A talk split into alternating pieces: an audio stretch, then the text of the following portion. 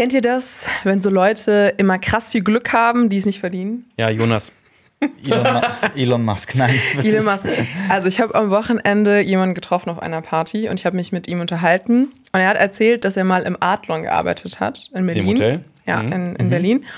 Und dann hat er einer sehr berühmten Person äh, geholfen, weil die hatte ihren Fuß gebrochen. Und dann hat er. Moment oder vorher? Nee, nee, also Durch ihn. vorher, also irgendwie hatte die Person einen Gips und er hat dann dieser Person die Treppe hochgeholfen, hat mit ihr kurz geschnackt und so weiter und hat dann im Nachhinein erst erfahren, dass es eine extrem berühmte Person ist, weil ne, dieser, dieser Typ, ähm, Henrik heißt der, kurze Shoutout, wusste, also kennt nicht sich so gut aus mit Schauspielern und Schauspielerinnen, ist ja auch nicht schlimm, aber er hat das erzählt und hat dann erst erzählt, wer diese Person ist und jetzt könnt Wir ihr müssen mal das raten. jetzt raten, wer ja, es ja, ist. Es ist eine sehr berühmte Person. Er war im Adlon in Berlin, vielleicht für irgendeine Pressetour. Wer hat sich War den es Fuß Jennifer, gebrochen war es Jennifer zuletzt? Lawrence? Es war nicht Jennifer Lawrence. Aber älter, jünger? Ähm, jünger und es hat auch mit Serien zu tun, weil wir Serien. heute einen großen Serie-Podcast haben. Stimmt, das hast du schon vorher gesagt, das hätte ich bedenken können. Wer ist denn, hier, wer ist denn mit Serie gerade am Start? Boah, Also es ist schon ein bisschen her. Ich kann auch. was her, okay. Aber ist es Phoebe Waller-Bridge? Nee. Nein. Nee. Aber auf jeden Fall bei mir auf einer Ebene. Auf einer Ebene. ja, ja. Oh. Ähm, Tina Fey. Nee, ich dachte, du sagst jetzt so Tine Wittler. Tina Wittler war es. weil das ja auf jeden Fall war. vier Wänden. Ähm, okay, ich, soll ich sagen? Ja, sag's. Ähm, es ist Emilia Clark gewesen. Emilia Clark. Und krass. dann hat er gesagt, ja, das ist doch diese eine da von dieser riesigen großen Serie, die mit den Drachen. Und ich war so, ich, musste, ich musste mich 20 Halt mich Minuten fest. bei diesem Gespräch erholen. Ja. Danach hat er dann auch noch andere Leute aufgezählt. Brad Pitt, Arnold Schwarzenegger, die, Mhm. diese Person hat er alle getroffen. Und ich habe das Gefühl, diese, also es tut mir leid, Henrik, aber ich habe das Gefühl, du konntest es nicht so wertschätzen wie alle anderen, die diese Person kennen und War lieben. das? Ja. Ich, ich, also, ich bin da aber auch immer so, es sind Menschen. ja, genau. Klar, das stimmt. Und es ist ja auch besser, er hat es selber gesagt, wenn du dann nicht so krass Fanboys oder Girls und die Person auch wirklich normal behandelt und so weiter. Und Ja. Hattet ihr denn so einen Star-Moment schon mal? Habt ihr schon mal jemanden, also jetzt, ne, klar, nicht beruflich, du hast Samuel Jackson getroffen zum Beispiel. Zum Beispiel. Aber habt ihr, Also so zufällig, random irgendwo, Ja. meinst du? Nee. ich hatte immer, immer wenn ich, also immer wenn ich geflogen bin, äh, ich war einmal im, da bin ich von London zurückgeflogen und im gleichen Flieger waren die Sugar Babes. Geil. Die standen mir in der Reihe, drei, drei, also die Originalbesetzung, drei hinter mir. Und ähm, irgendwann bin ich äh, im Flughafen aufs Klo gegangen, auf einmal geht die Tür auf und es kommt Guido Westerwelle rein. Äh, ist ja jetzt verstorben, aber Guido Ah, ich Westerwelle. muss gerade Stimmt, kurz ja. noch mal überlegen, wer ist Guido Wester? Guido ich hatte so in so. Schauspielerinnen Nein, FDP. gedacht. Nein, nein, ja, okay. ähm, Politiker, aber ja. ja, ja, ja, erinnere ich mich. Jetzt äh, begraben in Möge in Frieden ruhen in äh, Köln, Lindenthal, auf dem Melatenfriedhof, genau. genau, Ja. Und ähm, ich habe mal deswegen, äh, nämlich zu seinem Begräbnis, äh, konnte ich aus dem Fenster in einer früheren Wohnung, habe ich äh, Angela Merkel gesehen. Ah. Mit äh, sehr viel Polizeischutz und so. Habe ich auch mal gesehen. Die lief über die Gamescom und eine alte Kollegin von uns lief mit, die war die zufällig für die Betreuung zu war und winkte mir so zu und so, okay, ja, ja. Ja.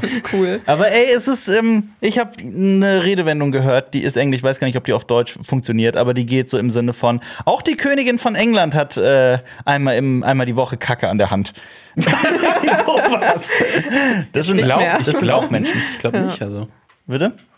Ja, also ich kann mir vorstellen, dass in frühen Zeiten, dass Leute zuständig waren, ähm, dieses Geschäft ähm, zu Für erledigen. Königinnen, ja. möglich. Okay. Ähm, aber ja, es sind Weiß im Endeffekt nicht. auch nur, Traumjob. Ja, gut, Ja. Auch nur äh, aber eigentlich. Du hast es schon ein bisschen angeteased, wir reden heute über Serien, aber erstmal, wer sind wir eigentlich? Du hörst einen Podcast von Funk. Cinema Strikes Back. Hier geht's um Filme, Serien, Comics. Und was uns sonst noch so Wahnsinniges einfällt. Mit uns fünf. Jonas, Xenia, Alper, Lenny und Marius. Wir reden heute tatsächlich über die zehn besten Serien dieses Jahrhunderts, nämlich ein, eine, ein großes, ein großes äh, Portal, eins der größten Portale Magazin. über Filme, sind- Magazin genau, hat ähm, die zehn besten Serien gewählt und äh, die 50 besten. Wir reden ein bisschen darüber und ein bisschen detaillierter über die Top 10. Außerdem haben wir natürlich die Kinostarts. Da haben wir einen Monumentarfilm über einen Franzosen. Wir reden über eine Serie, die eigentlich ein Film ist und eine Reality-Serie startet, die eigentlich eine mörderische Erfolgsserie ist. Außerdem haben wir noch Television Strikes Back und Alper hat ein Spiel gespielt, über das er auch gerne berichten will. Unter anderem. Mal gucken, wie es wie es wie es läuft. ähm, ja, die Sache ist, Hollywood Reporter ist keine kleine Zeitschrift. Ja. Die gibt es schon seit 1930, seit fast 100 Jahren. Ähm, eines der größten Magazine, wenn es um die Filmwelt geht, ähm, vergleichbar mit Variety zum Beispiel, ähnlich groß würde ich mal so äh, persönlich einfach mal so daher behaupten. Ähm, von daher ist das wirklich eine große, prestigeträchtige Zeitschrift und äh, die hat jetzt eine Top 50 veröffentlicht online mit den besten Serien des laufenden Jahrhunderts. Also bisher, ne? Bisher. Ja noch ein bisschen Zeit. Also 77 Jahre. Ja. Genau, bisher haben sie auch gesa explizit gesagt. Ja. Also wer jetzt nicht noch 77 Jahre warten will, bis diese Liste mal komplettiert ist, äh, für den gibt es jetzt schon dieses kleine äh, äh, Schmankerl. Ähm, und diese Liste wurde gemischt aufgenommen und so einige Entscheidungen auf dieser Liste haben mich auch dazu gebracht zu sagen, hä? Ja. Wie, was, warum? Dazu kommen wir genau jetzt. Denn ähm, ich kann schon mal, wir möchten heute über die Top 10 dieser Liste sprechen, über die wirklich 10 besten Serien der letzten 23 Jahre des 21. Jahrhunderts. Und äh, Überraschung, diese Liste wird erstmal eingeführt, die Top 50, mit dem 50. Platz mit Sex and the City. Ich meine, der der Cultural Impact dieser Serie ist natürlich äh, außen vor. Ich glaube, das spielte auch in diese Liste mit rein. Über die Qualität äh, der Serien ist, ähm, ist dann natürlich auch nur ein Aspekt. Wahrscheinlich, so habe ich das zumindest interpretiert. Aber ja, Sex and the City ist auf 50 und logischer Nachfolger auf die 50 ist dann Platz 49 mit Avatar.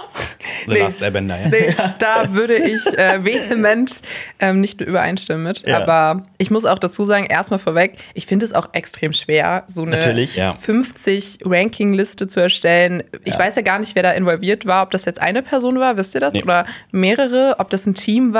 Ich habe schon. Nee, das war ein Team. Das Ja. waren die Okay. äh, Hollywood Reporter Critics. So heißt es auch die, äh, der Einführungstext von diesem gesamten Artikel. ich kann mir Sie, sie, sie schreiben halt auch, dass sie über mehrere Monate diverse Online-Meetings hatten, ganz viele E-Mails geschrieben haben und Excel-Tabellen. Excel-Tabellen. wir kennen das von unseren eigenen Auswertungen, wenn wir Ja. hier zum Beispiel, wir werden Ende des Jahres halt auch wieder so eine beste Serien, beste Filme auch machen. Da sprechen wir auch sehr lang Genau, drüber. und da haben wir auch Excel-Tabellen. Ja. Da haben wir auch Genau Filme, bei gucken. denen wir sehr unterschiedlicher Ja. Meinung sind. Wir haben Filme wie Skinner Ring, die bei zwei Personen auf der Top-Liste äh, ist und bei einer Person auf der Flop-Liste. Also ja. Ja. Und das kommt ja auch immer darauf an, ob man es gesehen hat oder nicht. Ja. Und das, das erklärt für mich einige Plätze, weil ich finde, das wirkt manchmal so. Es gibt so Serien, die, glaube ich, sehr oft so mittelmäßig bewertet werden, aber dann haben die trotzdem so eine ganz gute so Gesamtpunktzahl vielleicht. Und dann Ja. gibt es Serien, die eher die Gemüter spalten Ja. und so weiter. Aber wir werden das Aber ja ja, sehen. auch eh, also hier steckt Comedy, Drama, Reality, Late-Night-Show, steckt alles hier in dieser Liste mit drin. Ja. Von daher, das zu vergleichen, ist eh irgendwie Quatsch. Ich mache einfach mal weiter. Auf der 41 ist das recht neue Beef, das ja auch bei uns im Team als eine sehr gute Serie äh, gefeiert wurde. Ähm, auf der 38 ist ähm, Band of Brothers. Die Zweite Weltkriegsserie von äh, produziert von Steven Spielberg.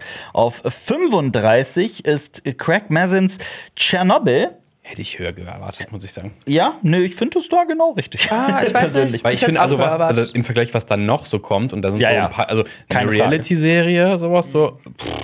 Also Keine Frage. natürlich persönliche Meinung, ne? Ja. auch genreabhängig. Ja, Aber ich hätte es auch gefühlsmäßig irgendwie unter der 20 geschätzt. Ja, gut, kann ich auch nachvollziehen. Aber dann auf der 31 zum Beispiel auch Fleabag. Und wir haben ja auch einen riesen Fleabag-Fan hier sitzen mit Xenia. Ist wirklich, das hat mir wehgetan. Also da, ab dem Punkt war ich wirklich so, okay, was kommt denn da jetzt noch? Also ich glaube, das ist Was oft so, wenn du deine Lieblingsserie nicht in den Top Ten äh, äh, findest, dann. Ja, ich aber- sag dir, ja. was jetzt kommt. Nämlich vielleicht meine Lieblingsserie aller Zeiten. Game of Thrones auf der 30. Das- also über die Serie werden wir heute nicht in der Top 10 sprechen. Das finde ich weird und ich frage mich, ob es an der letzten Staffel gelingen hat, weil ich finde, dass diese Serie hat so viele Folgen, die einfach für mich so das krasseste sind, was ich jemals im TV gesehen Ja. habe in einer Serie. So, und das krass. Äh, eben, ich glaube, das spielt mit rein. So äh, Staffel 6, 7 und 8 spielen in die Bewertung mit rein. Und ähm, ja. Ich kann es auch ein bisschen nachvollziehen, dass es nicht so höher ist, weil ich da auch lange drüber nachgedacht habe, weil natürlich ist man da Fan von und das, äh, diese Serie bedeutet ja total vielen ähm, extrem viel. Aber dennoch muss man sagen, das Gesamtkunstwerk kackt dann schon ein bisschen Mhm. ab, im Gegensatz vielleicht zu Breaking Bad, die eine Serie, die kon konsistent gut war. Und die rund ist, Und die rund Ende ist und die hat, einen ja. Abschluss gefunden hat. Und ich hätte da jetzt eingehakt schon gesagt, dass es krasse Längen gibt, auch in Staffel 3, glaube ich, in Breaking Bad. Aber ja, ja, genau, da gibt es ein Ja. paar Durchhänger auf jeden Fall. Nichtsdestotrotz, ne, Ja, genau, ein es ist fantastisches immer- Ende gefunden hat, auch meiner Meinung nach. Ja, und dass es im Vergleich dann äh, trotzdem diese Legacy von Game of Thrones vielleicht immer dieses Ende bleiben wird, finde ich selber total schade, aber ich kann es nachvollziehen. ja, Vermächtnis. das Vermächtnis. Ich glaube ja. tatsächlich, das ist einer der größten Bewerbungspunkte, wie entlästigt die Serie am Ende. Mhm. Weil das ist bei Game of Thrones halt so, also wir haben sie Entlästigt. ja, sie- nein, wie sich Wort? entlässt. Achso, wie sie dich entlässt, ja. Ja, ne? und Game of Thrones ist halt dann so, wow, die Enttäuschung Ja. war immens. Dann musst du den Podcast hören von diesen, diese Fanfiction, die halt ein komplett neues Ende geschrieben haben. ich aber auch jetzt auch nur durchwachsen fand, um ehrlich zu sein. Aber gut, auf der 26 ist, äh, ich glaube, das hat äh, Marius sich jetzt auf jeden Fall erfreut, mich auch, Battlestar Galactica, die, Genau. äh, die Remake. neue Version, also das Remake der Serie aus den 60ern? Ich habe es gerade nicht im 70er. Kopf. 70er. äh, ja, genau, 70er. Aus den genau. 70ern, genau, da gab es äh, in den, ähm, also Mitte der 2000er, gab es eine Serie namens Battlestar Galactica, die äh, echt gut war, die ich sehr empfehlen kann, allen Science-Fiction-Fans. Ähm, recht komplex ist, sehr sehenswert. Auf der 24 war ähnlich zu Fleabag, I May Destroy You. von Michaela Cole, Ja. was mich gewundert hat, weil oftmals wird gesagt, dass Fleabag die Vorlage war von Michaela Coles Serie und ich verstehe, dass das vielleicht von der gesellschaftlichen Relevanz noch mal ähm, härter einfach im gesellschaftlichen Mittelpunkt vielleicht steht, also mehr im gesellschaftlichen Mittelpunkt steht, aber ähm, weil es geht hier auch viel um ähm, zum Beispiel Probleme von schwarzen Menschen, auch in Großbritannien und auch um sexuellen Missbrauch. Also das Thema ist härter als bei Fleabag. Aber von der Machart würde ich fast sagen, dass Fleabag nochmal so einen eigenen Wert hat, weil diese, dieses vierte Wand durchbrechen durch Fleabag ja ähm, nochmal was ganz Neues war und so eine Innovation hatte, die bei mir bei I May Destroy You fehlt. Und das ist jetzt meine persönliche Meinung, aber ich hätte die beiden Plätze, wenn nicht getauscht, ähm, obwohl ich beide Serien sehr schätze. Ja. ja. Und äh, dann auf der 23 die Reality-Show Survivor. So einfach so random mittendrin. Irgendwie, Das wirkt halt, wenn man so viele Genres mischt, wirkt es immer so ein bisschen random. Auf der 20, ne, jetzt kommen wir in die Top 20, hat mich sehr erfreut. Ich hätte das niemals gedacht. Die äh, britische Comedy-Serie Peep Show. Die wahnsinnig, wahnsinnig unbekannt ist, Ja. die ich aber als ähm, vielleicht an der witzigsten Serien oder vielleicht sogar als die witzigste Serie bezeichnen würde, die ich persönlich je gesehen habe. Die ist Witziger als It's Always Sunny? Nee, das nicht. Aber, aber, aber, auf, aber wirklich im, in derselben Liga. Ähm, It's Always Sunny kommt übrigens gar nicht von dieser Liste. Ich, dazu kommen wir aber noch nach der Top 10, welche Serien alle nicht in dieser Liste vorkommen. Ähm, ja, Peep Show ist sehr empfehlenswert. Und jetzt noch mal richtig krass. Breaking Bad ist auf der 16. Das wird viele Breaking Bad-Fans da draußen äh, erstaunen. Ich kann es auch nicht ganz nachvollziehen, dass es nicht Top 10 ist. Ja, das ist Ich auch nicht. Ich auch nicht. Also auch da wirklich finde ich unbegreiflich. Ähm, die Americans ist auf der 12, auch eine Ja. sehr beliebte Serie der letzten Jahre. Hab ich mich sehr gefreut. gefreut, ja. Ja. Also es ist def definitiv auch verdient. Ich gibt viele auch. Serien, die es verdient haben. Läuft halt in Deutschland gefühlt auch irgendwie unterm Radar. Mhm. Ist auch bei uns nur so am Rande mal besprochen worden, das glaube ich nicht alle gesehen haben. Aber ich finde sie super. Ja. Ja. Und äh, die Daily Show, die Late Night Show, die seit den, weiß ich nicht, seit Jahrzehnten in den USA läuft, die auch immer wieder 96. unterschiedliche Hosts hat, seit 96. Ja. Ähm, die ist auf Platz 11. Also, es wirkt halt manchmal nicht wie so ein Ranking, sondern einfach wie so eine random Liste mit guten Serien und Shows. Da merkt man auch, dass das so einen amerikanischen Ja. Hintergrund hat, finde Ja, ich, weil definitiv. das ist ja auch oft so diese Branche und dann ist so Selbstbeweihräucherung voll oft ein Ding und Gute Zeiten. Welche- Welche, Zeiten ist nicht mit drin? Welche, welche deutschen Serien hätten denn da reingemusst? Sowas wie Dark vielleicht?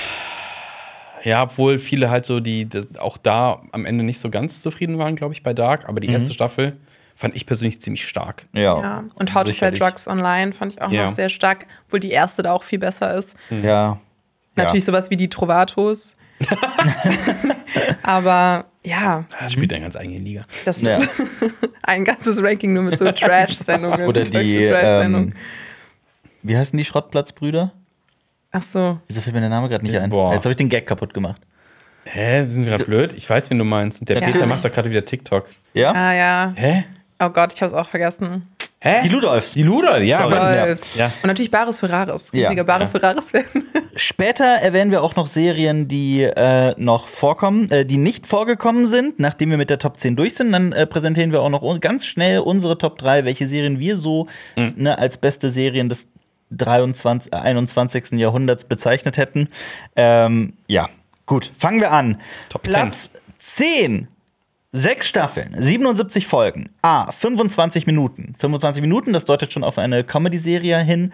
Sie ist animiert. Es geht um einen Mann, der ebenfalls ein Pferd ist. es ist Bojack Horseman, der ehemalige Serienstar, der nun nach seiner Karriere herausfinden muss, wie es für ihn weitergeht, ähm, lief von 2014 bis 2020. Hatte jemand BoJack Horseman gesehen? Es ist auf meiner Liste Mhm. und ähm, ich glaube, ich habe am Anfang diesen Fehler gemacht, den, glaube ich, viele machen so, what the fuck, ein Typ mit einem Pferdekopf, ähm, was für ein alberner Quatsch. Ähm, kann man vielleicht nebenbei gucken, aber die Serie soll ja dann auch richtig krass mit so einem Thema Depressionen und sowas Ja. gehen und halt richtig ernst sein.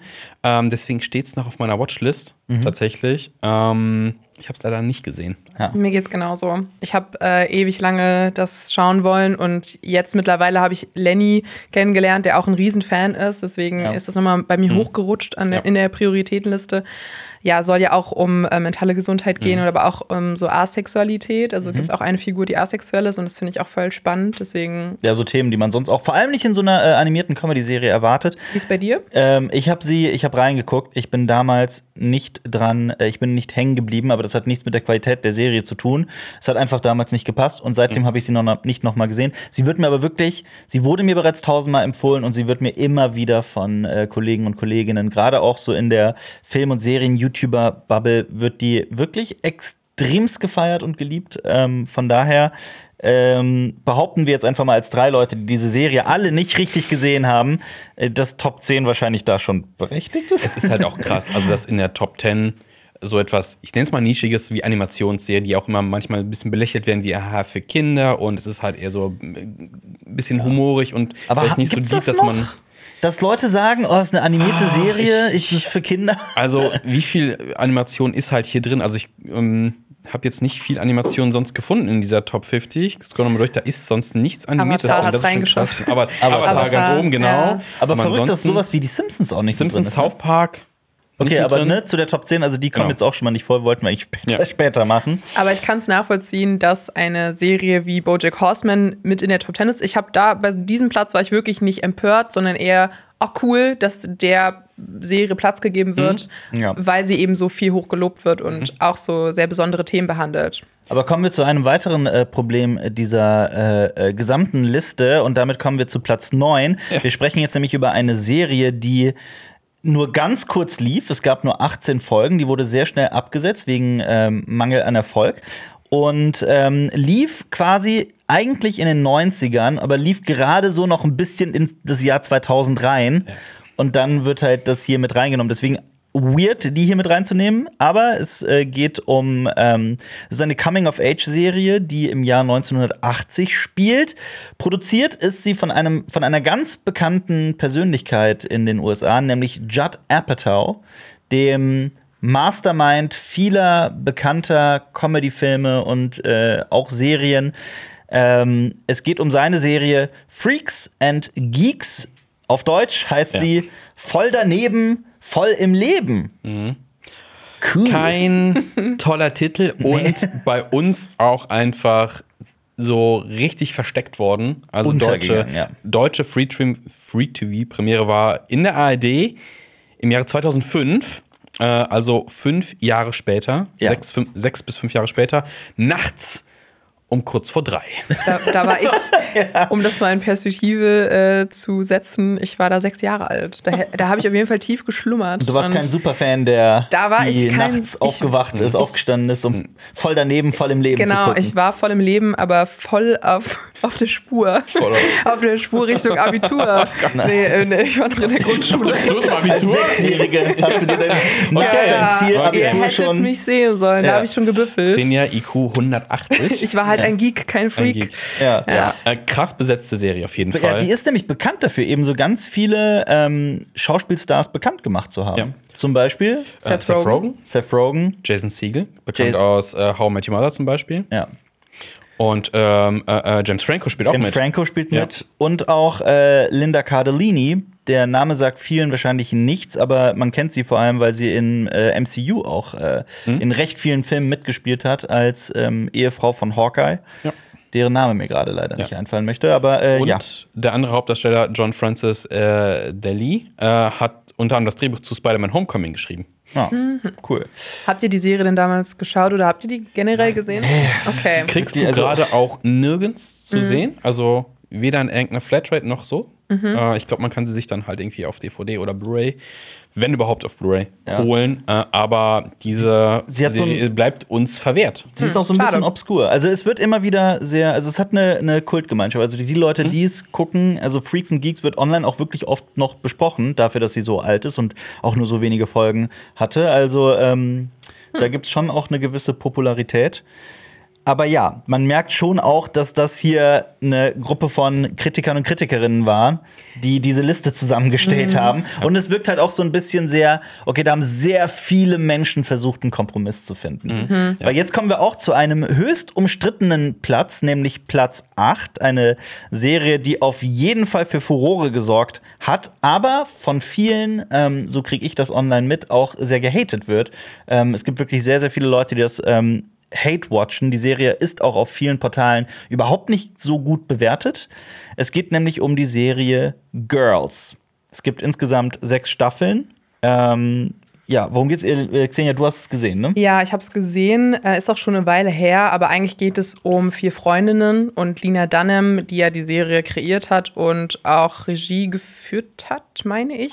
Ähm, und auch die Hauptrolle spielt, spielt eben Hannah. Und es geht eben um diese ja, Freundinnen, die alle in New York leben, Brooklyn und so ein bisschen um ihr Leben und ihre unterschiedlichen Probleme in der Stadt. Also um so ein bisschen wie Sex in the City, Ja. aber in progressiver damals. Und das kam, glaube ich, zu einer Zeit, wo viele so ein bisschen gelächzt haben nach feministischen ähm, Stoff, der sich auch vielleicht mal ein bisschen nicht so glatt gebügelt mit Frauen beschäftigt. Und das hat die Serie damals auf jeden Fall geschafft. Sie war eben ganz anders als Sex in the City, weil es mal darum ging, oder beziehungsweise die Kamera auch wirklich mal so draufgehalten hat, in so unangenehmen Situationen, zum Beispiel der Figur Ha- Hannah. Ähm, und da wird dann nicht weggeschnitten, wenn dann zum Beispiel sie mit ähm, ihrem Freund Sex hat, sondern so draufgehalten. Das ist dann irgendwie unangenehm oder sowas. Oder so ein bisschen, was vielleicht Fleabag für, glaube ich, die ähm, unsere Generation war, war Girls für die Millennials. Also die Generation, die äh, zu der Zeit, glaube ich, so in ihren 20ern war. Und ähm, ich muss aber sagen, aus der Retrospektive, also ich habe die vor acht Jahren oder sowas geschaut und ich habe die damals auch sehr gerne geschaut. Aber heute wird sie oft kritisiert, weil die Probleme und auch die Figuren, alle Hauptfiguren sehr äh, mittelständisch und weiß sind und sehr privilegiert sind. Und ähm, Ist von das der, so schlimm? ähm, ich glaube, dass Ja. die, ähm, ja, dass so ein bisschen die Figuren, glaube ich, dann dadurch so eine sehr, sehr eingeengte Perspektive, glaube ich, so geben. Und ähm, ich glaube, dann dafür kriegt die Serie auf jeden Fall aus der heutigen Perspektive viel Kritik. Ja, ist natürlich debattierbar, ob das jetzt Ja. so schlimm ist. Ähm, ich kann sagen, dass sie von der Machart her definitiv ähm, äh, gut gemacht ist aber dass ich verstehen kann, dass ähm, man die Serie auch aus heutiger Perspektive vielleicht dann nicht mehr so gerne schaut, weil sie nicht mehr diesen Standards gerecht wird, was ja dann aber auch die Frage ist, ob man so eine Serie dann dafür kritisieren kann und ob die Standards nicht generell viel zu hoch waren. Also ich habe auch mal was gelesen, ich hatte da auch mal ein Uniseminar drüber, weil die Serie relativ viel besprochen wird dann in dem Kontext, äh, dass es so eine mega schwierige Aufgabe ist für ein Werk so eine zeitgenössische, zeitgenössische Frau eben abzubilden und alles für alle Frauen zu sein. Und das kann man ja eigentlich gar geht- nicht das ist ja gar nicht möglich, ja. Genau, Ja, und das ist dann unweigerlich natürlich zu Enttäuschungen kommt und auch zu Kritik. Und das ist, dass man das dann auch im Hinterkopf behalten soll. Also ich Kann ich muss dich sagen, kurz was fragen? Ja, klar. Oh, sorry, ich wollte dich jetzt auch nicht unterbrechen. Äh, nee, ich wollte nur Ja. kurz zum Abschluss finden und sagen, dass ich die Serie heute auch immer noch ähm, angemessen finde, sie auch zu empfehlen und auch äh, sie in ihrem zeitlichen Kontext irgendwie zu analysieren. Lass Ja. mich mal so fragen. Würdest du die Serie, wenn du so eine Top 50 machen würdest, vor Serien wie Avatar, Band of Brothers oder Breaking Bad setzen? Ähm, nee, ich persönlich nicht.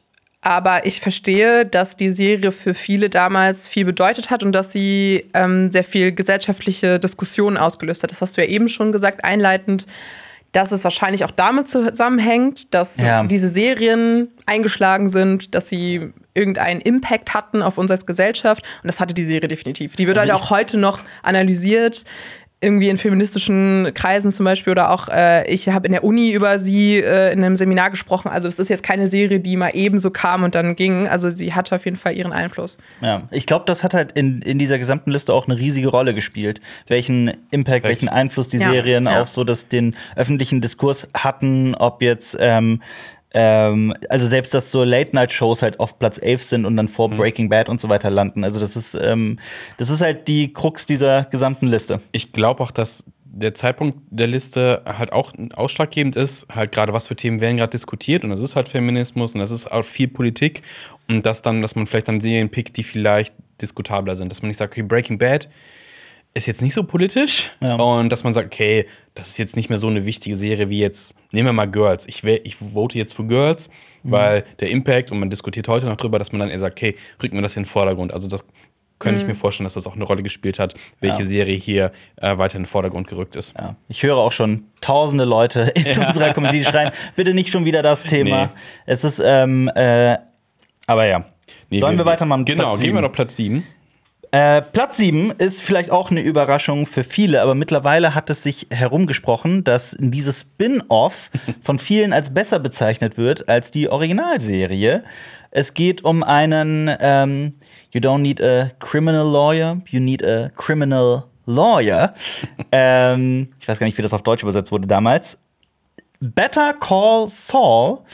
Die ähm, Serie hat mittlerweile sechs Staffeln, ist also länger als äh, Breaking Bad mit äh, 63 Folgen. Es geht um äh, Jimmy McGill, ein erfolgloser, Anw ein erfolgloser Anwalt, äh, der aber immer mehr ähm, aufsteigt zu einer neuen Person namens Saul Goodman, einem Trick, man kennt ihn aus Ja, äh, Breaking Bad. genau. Und ähm, ja, ist die Serie von Vince Gilligan, der damit hier zweimal in dieser Liste vertreten ist, mit Bob Odenkirk natürlich.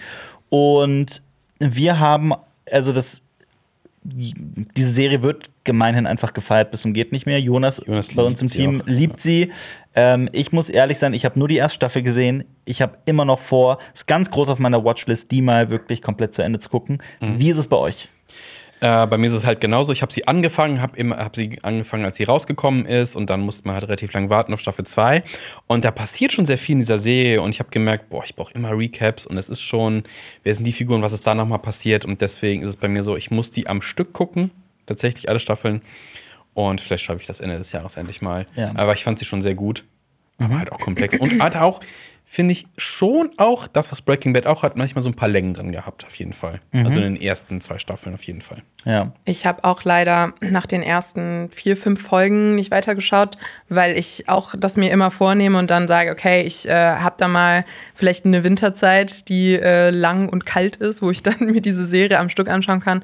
Ich habe leider ähm, sehr Probleme gehabt, reinzukommen, aber will gar nicht sagen, dass das daran liegt, dass die Serie nicht gut gemacht ist, sondern eher, dass ich dann wahrscheinlich keine, keinen guten Zeitpunkt erwischt habe, um mich darauf einlassen zu können. Aber ich fand die auch ähm, ja, sehr beeindruckend von ihrer Machart und auch ihrer Erzählweise. Aber ich habe auch gesagt bekommen, dass da noch viel, viel mehr kommt und dass die Serie in der dritten Staffel auch so an Tempo ähm, annimmt und dann auch viel einfacher ist, durchzuschauen. man wartet ja auch so ein bisschen die ganze Zeit darauf, so, okay, wann kommen diese ganzen Genau. Breaking Bad Sachen irgendwie so ein bisschen, Ja. aber ich finde, die, die, die, die, was ich soweit geguckt habe, da löst sich die Serie dann doch schon gut genug von Breaking Bad, Ja. um halt komplett eigenständig zu, äh, zu laufen und die Kritiken beweisen es ja, ne? und die Leute Ja. lieben diese Serie einfach abgöttisch. Und dass Also sie es, achso, sorry. Nee, sag mach- mach ruhig, Ich wollte nur kurz sagen, äh, dass sie es schafft, als ja, Sequel doch auch diesen Spannungsverlauf zu haben. Also, das habe ich auch oft als Lob gehört, dass man ja doch ein bisschen weiß, wo es für diese Figur hingeht, aber dass sie trotzdem es schafft, einen ähm, dran zu halten und auch Als so Sequel? für die. Äh, Prequel meine ich. Ach so, Habe ich ja. Sequel gesagt? ja. Ach so, sorry. Ja. Prequel. Ähm, weil man eben weiß, wie die Figur endet, aber trotzdem so ähm, Spannung zu erzeugen. Ja gut, wir wissen nicht, wie die Serie sich weiterentwickelt. Das ist natürlich, wäre es hier besser, äh, jemanden sitzen zu haben wie Jonas, der sich, der die Serie komplett äh, gesehen hat.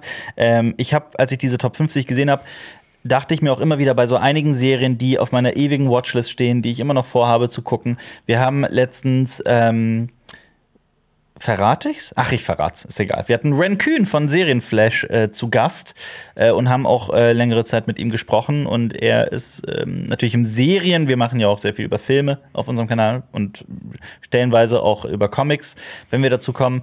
Ähm, und er hat halt auch gesagt, so, es ist, also selbst wenn man sich wirklich nur mit Serien beschäftigt, die Menge ist einfach so immens. Jede Serie ist so ein Commitment, man kommt einfach nicht hinterher. Und manchmal werden dann irgendwie öffentlich irgendwelche großen Serien besprochen und, und man sitzt da als, als, äh, als Serienmensch und hat sie, kann halt nicht mitreden, weil man sie nicht gesehen hat. Ich meine, sehen ja auch du bist ja bei uns im Team, glaube ich, die, die wirklich am meisten Serien äh, guckt und am äh, öftesten. Ja. Ähm, Ja, ich habe auch das Gefühl, dass ja. ich allein jetzt bei dieser Top 10 denke ich mir so, wow, ich habe ich hab das Gefühl, ich verbringe meine Freizeit damit, Serien zu schauen und dann habe ich dann auch fünf nicht gesehen Ja. gefühlt. Ja. Und.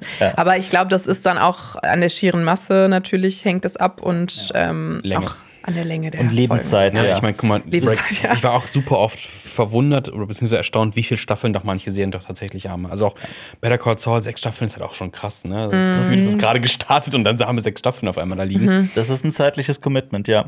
Und äh, so wird das dann auch bei Platz 6 sein. Das sind ähm, drei Staffeln, A 28 Folgen. Ähm, nicht A, sondern drei Staffeln mit insgesamt 28 Folgen.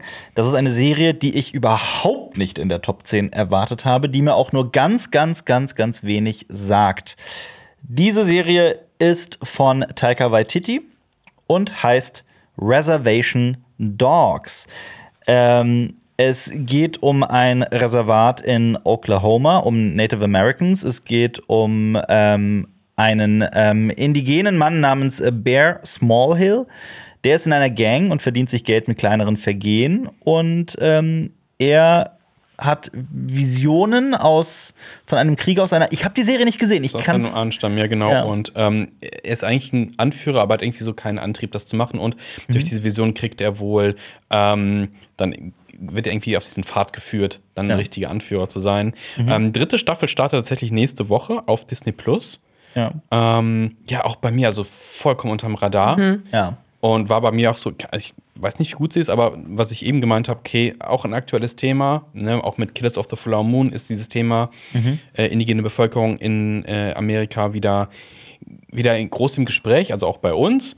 Und kann mir vorstellen, dass das halt auch so eine wichtige Serie halt ist für, für, für die USA, Ja. kulturell. Ja, wo man halt wieder merkt, dass diese Liste Ja. halt sehr US-amerikanisch Ja. geprägt ist. Ähm, ja, gut. Haben wir alle nicht gesehen. Nee, es tut uns, leider leid. nicht. Es tut uns Ja. wirklich, wirklich, Aber wirklich ich Aber ich leid. meine, kann man ja auch mitnehmen als genau, Tipp. Genau, ich Also, finde auch, dass diese ich- Liste halt so okay, vielleicht auch ein paar Serien, die Ja. bei uns jetzt nicht so angekommen sind, äh, kann man mal reingucken, weil ich meine, das ist ja auch, ich nenne es mal snackable von der Folgenlänge an sich. Das stimmt. Ja, also. Definitiv. Und ich kann aber jetzt schon mal sagen, bei der Top 5 Ha. sind wir, also jetzt kommen wir wirklich in bekannte Gefilde Ja. mit Sachen, die man alle, die wir alle hier zumindest Teile von uns auf jeden Fall gesehen haben. Fangen wir nämlich mit äh, Platz 5 an.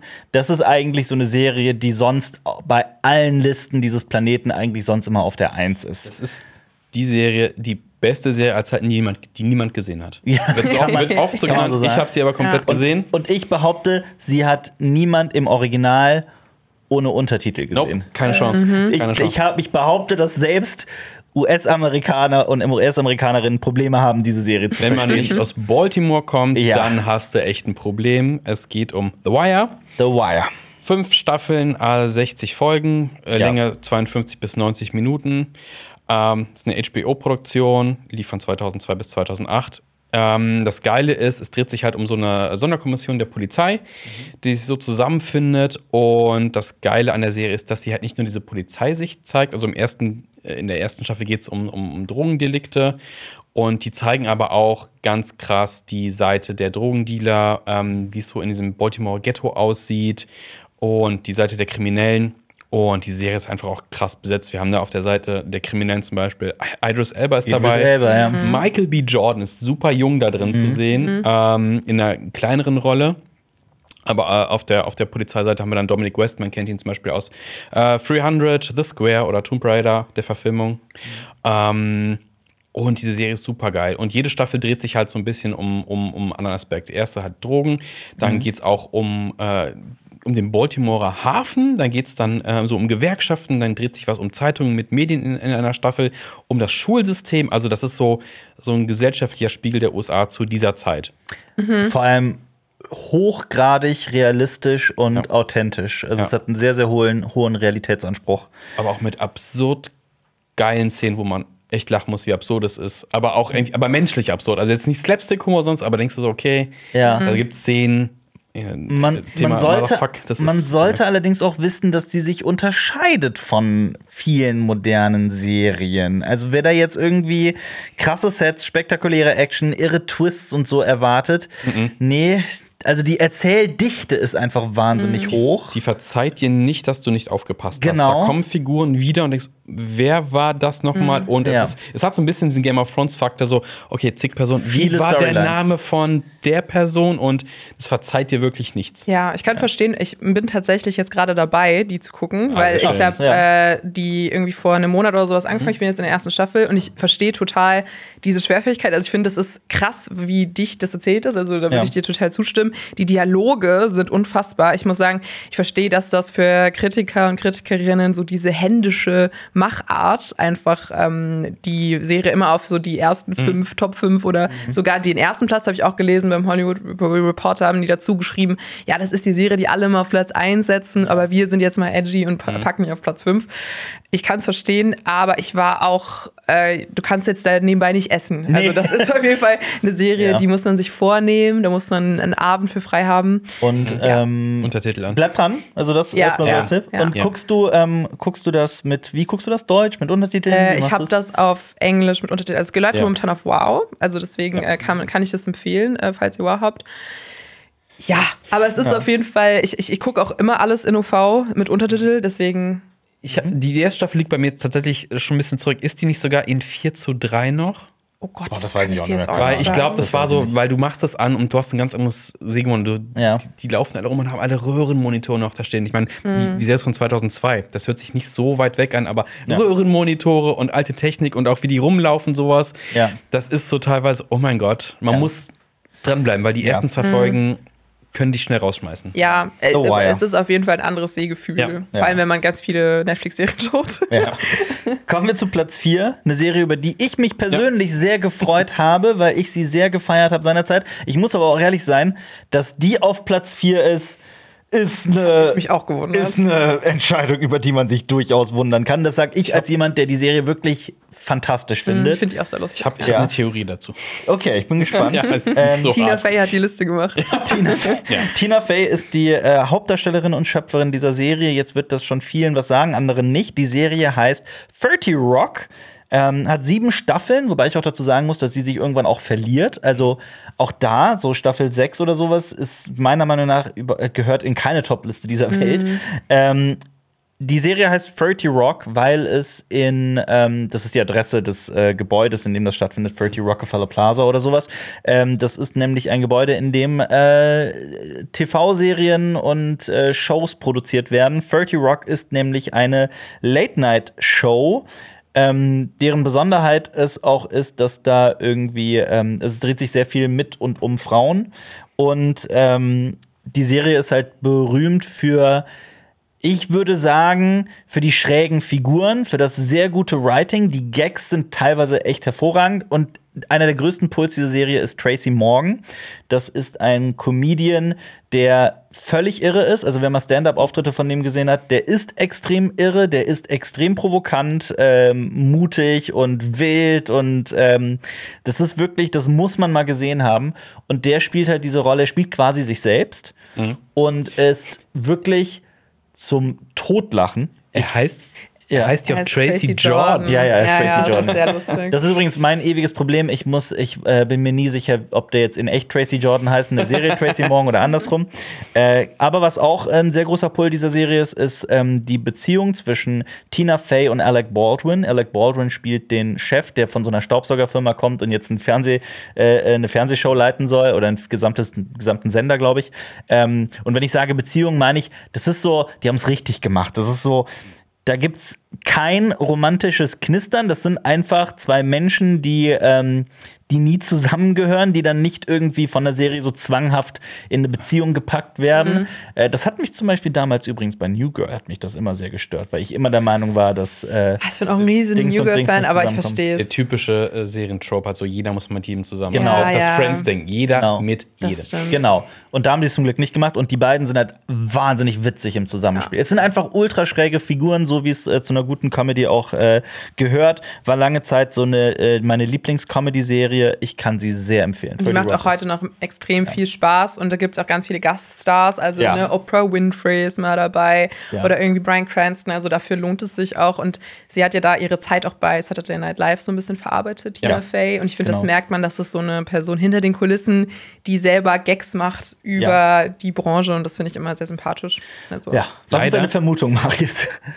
Weil wir sagen es ja auch öfter, Hollywood liebt Hollywood. Sachen über Hollywood. Ja. Und hier ist es hinter den Kulissen von Late Night Show und dass sie das geil Ja. finden.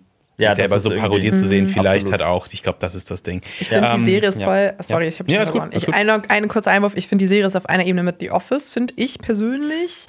Ich- also deswegen habe ich Ja. mich auch gewundert, dass das Ja. so weit vorne ist. Also, ne, als jemand, der die Serie wirklich liebt, Mhm. dass die Platz 4 ist, finde ich absurd. Ich hätte nicht mal komisch geguckt, wenn die über, wenn die es überhaupt nicht in die Top 50 geschafft hätte. Mhm. Von daher, ja.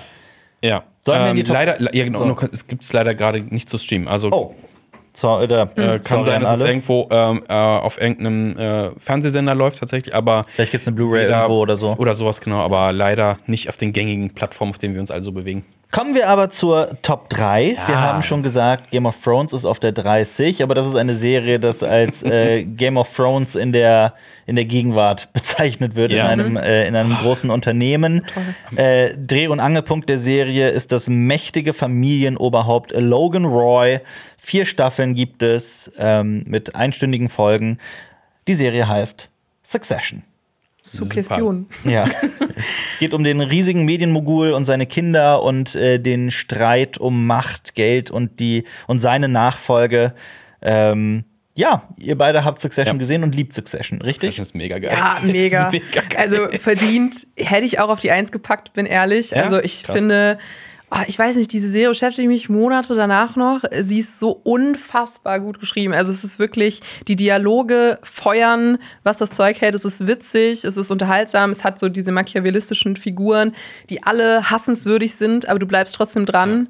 Was, niemand, Was heißt machiavellistisch? Ähm, die alle im Grunde böse sind und immer nur ihren eigenen Vorteil nach agieren und sich Beim nichts wirtschaftlichen gönnen. Vorteil. Ja. Das gibt es ja. auch ganz oft, dass Leute ähm, Serien nicht weitergucken, weil es keine sympathische Figur gibt. Und wenn man so eine Person ist, dann ist Succession keine Serie für Ja. diese Person. Weil es ist wirklich, boah, sind das alles Arschlöcher. Aber bleibt trotzdem vorn- dran. Und du denkst so, okay, jetzt machen sie einen guten Move und boah, und schon wieder ein Da Arschloch. werden wir Platz Aber 2 es und Platz groß. 1 auch drüber sprechen. Ja. So eine Figur muss nicht likable sein. Genau, also genau. muss nicht direkt Forrest Gump sein, um äh, äh, damit, die, damit die Serie gut ist. Nee, also für mich, Relatable, für ja. Mich, für mich funktioniert es absolut gut und äh, man will einfach wissen, wie geht's weiter. Ja. Und was für eine Absurdität denken sich jetzt aus, weil es ist auch so voller Dekadenz, diese Serie. Und äh, das und ist auch Brian Cox ist so ein krasses Arschloch in dieser Serie. Ja. Großartig, Schauspieler. Ja, und ich finde auch, was die Serie auch geschafft hat, was ich auch nicht erwartet hatte, ist, dass die letzte Staffel auch nochmal alles bei mir getoppt hat. Also dieses Finale, das hat wirklich so dieses Boot so in den Hafen gefahren und da war ich dann wirklich ähm, Auch vom die, Hocker. Auch die Entscheidung, was sie Hocker mit gerissen. welcher Figur machen, ohne jetzt zu Ja. spoilern. Also, Ja. machen die das, also diese üblich sagen wir öfter, machen die das jetzt wirklich? Mhm. Und kommt das noch irgendwie anders? Nee, es ist dann so. Richtig krass. Und es hat ja auch so einen popkulturellen Impact gehabt, dass auf einmal jedes Serienintro wurde zum Succession-Intro umgeschnitten, Mhm. weil es ist halt auch mega Intro. Das ist eins von diesen unskippable Intros bei mir. Ja, ja. Gut, wir haben ein ganzes Video drüber gemacht, beziehungsweise gesehen. Ja, schaut Das das, mal aus. Ja. auf Cinema Strikes. Back. Ja. Warum Ja. fünf Gründe, warum man Sopranos gesehen, äh, Sopranos, warum man Succession gesehen haben sollte. Und Aber. damit kommen wir zu Platz zwei, äh, Sopranos. Ja, ich sag's direkt. Das habe ich die äh, Überraschung habe ich äh, verbockt. Ähm, legendär hat das goldene Zeitalter des Fernsehens eingeleitet. Es gibt, ähm, wo wir auch bei likable und relatable Charakteren waren. Das sind englische Begriffe, die ähm, also Figuren, die gemocht werden und Figuren, mit denen man sich identifizieren kann. Dass es da einen Unterschied geben kann, dass man, weil ähm, gerade so in der Drehbuchsprache das Buch Save the Cat hat für Furore gesorgt. Das setzt aber auch sehr darauf, dass man eine Hauptfigur hat, die man mag. So jemanden wie Forrest Gump oder Aladdin. Also jemand, der was Gutes tut, eine Katze rettet, sodass man sich mit ihm identifizieren kann, dann mit ihm mitfiebert und durch ihn die Handlung oder sie die Handlung äh, äh, dann durchlebt. Ähm, das braucht man aber nicht unbedingt für eine gute Serie. Und das beweist zum Beispiel, Beispiel Sopranos. Da geht es nämlich um äh, Tony Soprano. Der ist Mafia-Boss, allerdings auch in Therapie, weil er ähm, Angstattacken und, und äh, andere Mental Health Probleme hat. Und es geht um seinen Alltag, um seine Familie. Und was diese Serie, die hat für also die hat sehr vieles verändert in der, in der Fernsehwelt. Ja. Es gab auch zuvor kaum eine bis gar keine Serie, die so komplex war, die so viele unterschiedliche gleichzeitig laufende Storylines hatte, was ein sehr gutes Indiz dafür ist, wie komplex eine Serie ist, vergleichbar mit The Wire oder Succession oder Game of Thrones. Und äh, Sopranos hatte zeitweise so acht verschiedene Storylines gleichzeitig am Laufen. Und ja, ist eine fantastische Serie. Du hast sie doch vor kurzem erst noch gerewatcht, ne? Guck die einmal pro Jahr ungefähr. Ich Jetzt ste also ich stehe wieder kurz davor jetzt wieder. Scheiße, jetzt Better Call Saul wieder auf die lange Bank geschoben wegen Sopranos. Aber bei Nee, uns Sopranos im Alter hat man das auch gesehen, weil es im Fernsehen lief. Und, Ich habe es äh, nicht im Fernsehen gesehen, ich schon, tatsächlich. Ähm, aber super geil. Und das hat halt auch teilweise, anders als The Wire zum Beispiel, so eine surreale Ebene, weil auch mit, mit, mit so Traumsequenzen gearbeitet wird teilweise. Und es gibt auch absurd witzige Folgen. Und es gibt Ja. eine Folge, die, ähm, jetzt auch ohne viel zu spoilern, die Hauptfigur macht etwas, was bis dato noch nie in einer Fernsehserie eine Hauptfigur gemacht hat. Ähm, und das war so der Bruch. Deswegen, ich glaube, wegen dieser Folge, es, ich sag, äh, Unibesuch ist, es geht um Unibesuche in der Folge, ähm, dass das einer der Punkte ist, weshalb Sopranos immer in solchen, in solchen Toplisten auftauchen muss. Einfach. Äh, Gerade weil es halt schon ähm, so alt ist. Und das ist auch ein bisschen das Komische an der Liste, denn Sopranos sind 1999 gestartet und damit ja offiziell nicht in diesem Jahrhundert eigentlich. Klar, Aber sie gehen drüber. 2007. Ja, aber deswegen finde ich es auch weird, dass einige Serien nicht drin sind, die das auf jeden Fall verdient hätten, die auch diese Grenze überschritten haben Ja. von die Millennial-Grenze. Ja, da können wir ja gleich später. Ich Ja, glaube, genau. eine Ja. Serie weiß ich auf jeden Fall, Ja. die du sehr, sehr Ja. feierst, die nicht mit drin ist. Ja. Ja, ich finde auch Sopranos verdient. Ich finde, die gehört auch immer mit in die Top 5. Also ich finde es auch eine der besten Serien, die ich je geschaut habe. Mhm. Ähm, Tony Soprano, eine der spannendsten Figuren überhaupt. Ähm, James Gandolfini möge er auch in. Frieden ruhen. Ja, leider verstorben. Ja. Es gibt noch den äh, Film dazu, äh, Many Saints of Newark, aber ich fand ihn echt nicht gut, leider. Den ich hab habe ich den in der gesehen. Presseverführung gesehen und äh, James Gandolfinis Sohn spielt den jungen Tony Soprano da. Mhm. Ach, nur am Rande ist nicht wirklich so die Hauptfigur. Ähm, leider, leider nicht so. Bevor wir zu Platz 1 kommen, Ja. lass uns doch jetzt über die Serien sprechen, die komplett in dieser Top 50 fehlen. Ich habe da mal eine Liste vorbereitet und bin ich teilweise auch ja. wahrscheinlich eure Serie mit eingearbeitet. The Office ist beispielsweise Ja, nicht da. was zur Hölle? Große Fanliebling diese Serie, genauso wie Community ist auch nicht dabei. Futurama ist nicht dabei. Ja. Arrested Development ist nicht dabei. Louis ist nicht mit dabei. It's Always Sunny in Philadelphia ist nicht mit dabei. Bob's Burgers, Six Feet Under, Mr. Robot, Lost ist nicht dabei. Dann auch hat mich sehr verwundert, The Expanse ist auch nicht dabei. Die Serie hätte es auch verdient. Genauso habe ich das Gefühl, dass Hollywood Reporter allgemein die Shows von Damon Lindelof hasst. Das, den Name, der Name wird jetzt vielen nicht sagen, aber das ist ein Mann, der im ähm, Serienkosmos extrem einflussreich ist, der fantastische Serien geschaffen hat, wie zum Beispiel Lost. Also er ist Mitschöpfer, soweit ich weiß. Ähm, Watchmen, die Serie ist Watchmen ist so großartig. toll. ist Ja. unglaublich gut, die jetzt auch nicht auf diese Liste geschafft. Und seine andere Serie Leftovers ist auch nur in Anführungsstrichen auf der 44. Mhm. Das waren so Serien. Habt ihr sonst noch, fällt euch sonst noch irgendwas ein? Der X Ja. Großartig, auch wenn man dieses Konzept so Case of the Week ein bisschen drin hat, aber ich finde, auch der Impact von Akte X ist nicht zu unterschätzen und es geht auch über die äh, Grenze drüber. Bis 2002 lief die nämlich. Genau. Ja. Mhm. Beziehungsweise es gab ja noch mal eine Ja. zehnte Staffel, ne? Genau. 2016, ja. Und eine Serie, die äh, ich bei mir auf den Top, in die Top 3 gewählt habe, ist Twin Peaks. Ja. Die ist zwar Anfang der 90er gelaufen, aber die dritte Staffel lief nun mal 2017 Ja. und das Ding ist als Komplettwerk zu sehen und deswegen muss, also der, der Impact von Twin Peaks, Ist- also ja, der der gehört auch, ja. mit, also mit Sopranos ist so, das ist TV-Geschichte. Ja, Ja. das habe ich auch nämlich, das habe ich auch hier stehen. Also Twin Peaks, aber halt auch Mindhunter. Ich finde, Mindhunter wird immer über, ähm, übergangen, aber das ist so eine tolle Serie. Also ich finde auch, was, gerade was True Crime angeht, hat das auch sehr viel den Weg geebnet, finde ich, für so diese ganzen Trendserien, die danach kamen. Ähm, aber auch Pose, wenn man jetzt über gesellschaftliche Relevanz redet, das ist eine Serie, die ich auch, ähm, also von der Machart ähm, sehr spannend finde. Das ist, äh, spielt in den 80er Jahren. Es geht um ähm, viele so Showrooms und auch die AIDS-Epidemie. Und das ist so, das hatte ich irgendwie auch erwartet, vielleicht, dass das, ähm, weil die auch in den letzten Jahren sehr, sehr doll gefeiert wird. Ja, aber auch vielleicht mehr so im Animationsbereich, also auch Sachen, die ich gerne schaue, sowas wie über die Gartenmauer oder sowas, so Dinge, die Ja. vielleicht auch mal unter dem Radar laufen, aber die wirklich, wirklich gut sind. Und ähm, ich glaube, das ist alles ein bisschen unterrepräsentiert. Ja. Und wenn dann so Sachen wie ne, ähm, 30 Rock mit drin sind, die, ich- die ich auch gerne schaue, aber wo man sich dann fragt, wer hat es jetzt entschieden? Aber auf der anderen Seite, wenn wir eine Liste machen würden, würde die wahrscheinlich genauso Die würde auch, ja. Habt ihr Stranger Things mit reingenommen zum Beispiel? Ey, also ich Nee. liebe Stranger Things, aber ich hätte sie Ja. jetzt nicht in der Top 50. Ich will es Ja. halt über Sex in the City sehen, aber Also, Kann ich ja, verstehen. ne? also deswegen, Ja. wir alle, wir alle streiten über diese Liste. Wir sind alle einer Meinung, bevor ihr auch uns vorwerft, wir hätten diese Liste irgendwie entworfen oder sowas. Kommen wir zum ersten Platz.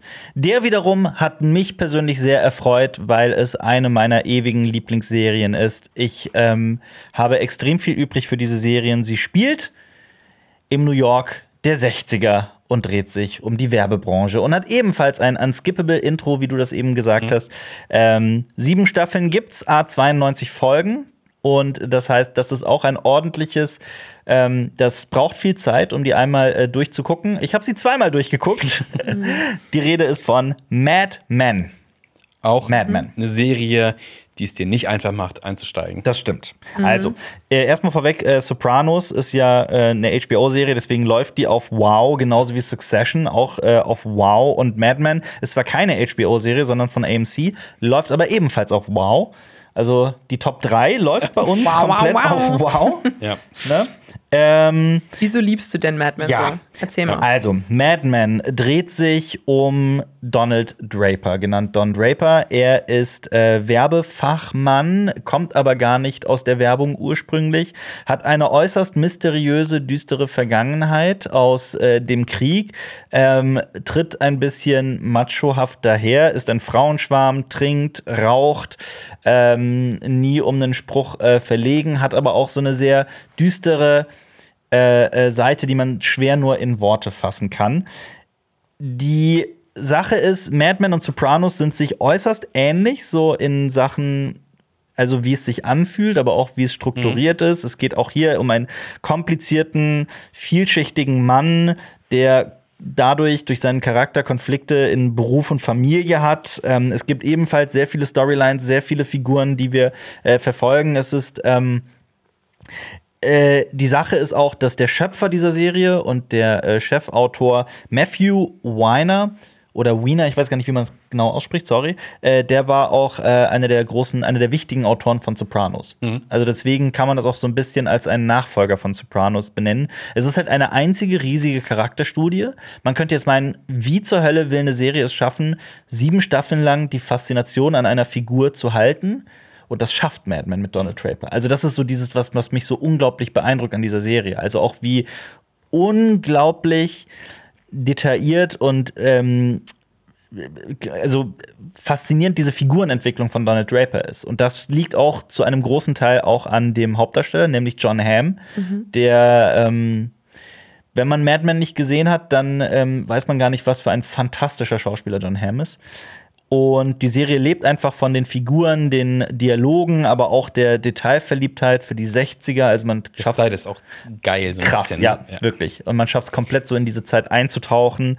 Ähm, ja, deswegen, ich mag Mad Men extrem gerne. Und äh, du hast aber recht. Ich habe das zum Beispiel auch, Jonas weiß ja, wie sehr ich zum Beispiel Mad Men liebe. Und der hat, glaube ich, erst, er hat zweimal versucht zu gucken, beide Male abgebrochen. Beim dritten Mal hat er sich dann irgendwie dazu durchgerungen, das weiter zu gucken. Und am Ende der siebten Staffel hat er auch mir gesagt, ey, das ist eine der besten Serien ever. So, ähm, Und ich kann das wirklich nur äh, bekräftigen. Die Serie ist fantastisch. Ja. Okay. Was, was, ihr Ja. habt sie noch beide noch nicht gesehen, ne? Äh, Ich hatte doch, auch die Ach so, doch, sorry. Doch, die Ach so, ja. Doch, doch, ja, ich habe die Serie auch geschaut. Ähm, ich musste mich ein bisschen durchquälen, auch tatsächlich. Ich, es ist nicht meine ultimative Lieblingsserie. Ich verstehe aber, dass sie in so einer Liste mit drin ist. Ich finde das ähm, äh, so, dass die Ausstattung extrem krass, also wie man in diese Welt transportiert wird, wie man in die Zeit transportiert wird. Ich finde, ich habe auch irgendwann mal gelesen, es ist so ein bisschen wie so eine James Bond-Fantasie und das kann ich definitiv nachvollziehen. Ähm, trotzdem traut die Serie sich auch, sehr, ähm, Themen dieser Zeit einzuarbeiten. Also ich fand immer, dass auch die Frauenfiguren extrem spannend und ähm, einnehmend sind. Also ich liebe Christina Hendricks als Joan. Joan Holloway. Äh, auch eine der ikonischsten Figuren, finde ich. Ähm, ich kann der Serie viel abgewinnen, aber für mich hat sie sich in diesem Ranking auch so ein bisschen angefühlt wie so ein, ah, okay, ja klar, Platz eins Und das ist aber auch nicht irgendwie ähm, äh, so um, um, zu umgehen. Ähm, ja, ich meine, sie konnte sich nie so ganz wirklich bei mir ähm, einebnen, als so, ah, die will ich noch mal gucken oder die hat so mich für so einen Wiederschauwert. Sie hat sich sich für mich angefühlt so ein bisschen wie so ein Sopranos in einer anderen Zeit und ich glaube deswegen Werbebranche. in der Werbebranche und sie plätschert für mich so auch so ein bisschen in den ähm, späteren Staffeln weil man außer dieses Teasing, was das mit jo äh, Don Draper auf sich hat, vielleicht nicht so viel Don. Handlungs habe ich doch gesagt, Don? John. John, hast du Nee, gesagt? Achso, Don Draper. Sorry, also ich habe ähm, Don. Äh, kein Problem, wollte ich sagen. Ja, ja, ist ja nicht ähm, John Hamm, Don Draper. Hat sich für mich nie so viel ähm, Handlungsansporn oder Antrieb gegeben, außer dieses, was mit ihm in seiner Vergangenheit passiert ist und was ähm, seine Figur wirklich versteckt. Ja, es ist nicht so, dass die Serie von Cliffhangern lebt und von Spannung und du Serie für Serie, also Folge für Folge irgendwie durchbingst oder Definitiv sowas. nicht, das ja. ist es ganz sicher nicht. Hat es diesen, diesen Soap-Charakter, das sagt man auch mal über die Sopranos, dass das so eine, eine komplexere Mafia-Soap wäre? Ah, schwierig. Also natürlich, der Begriff Ja. dummt es ja so ein bisschen runter, aber es Ja. hat halt diesen, diesen, was ich damit sagen will, ist es, man will den Figuren einfach zusehen mit dem, was sie generell tun, ohne jetzt so ein Riesending wie bei Game of Thrones zu haben. So, wann kommen die Drachen? Ja, ja. Hat man jetzt hier nicht so diesen Moment. Also, was halt die Figuren wirklich schaffen und alle auf ihre eigene Weise ist, dass man den, da so war es bei mir zumindest, den Alltag dieser Figuren spannend findet. Ja, genau, das meine irgendwie ich damit, ja. Donald Draper schafft es wirklich, ähm, im Büro anzukommen, sich die Jacke auszuziehen, die Schuhe auszuziehen und was auch immer. Und, und es ist spannend. Mhm. Also, es ist unglaublich, wie viel Zeit sich die Serie einfach nimmt Mhm. im Allgemeinen. Ich habe das Ja. Gefühl, viele moderne Serien tun das nicht mehr. Ähm, Ja, die werden dann schnell als zu langsam abgestempelt. Das Genau. ist halt das Breaking Bad-Ding. Genau. Ja.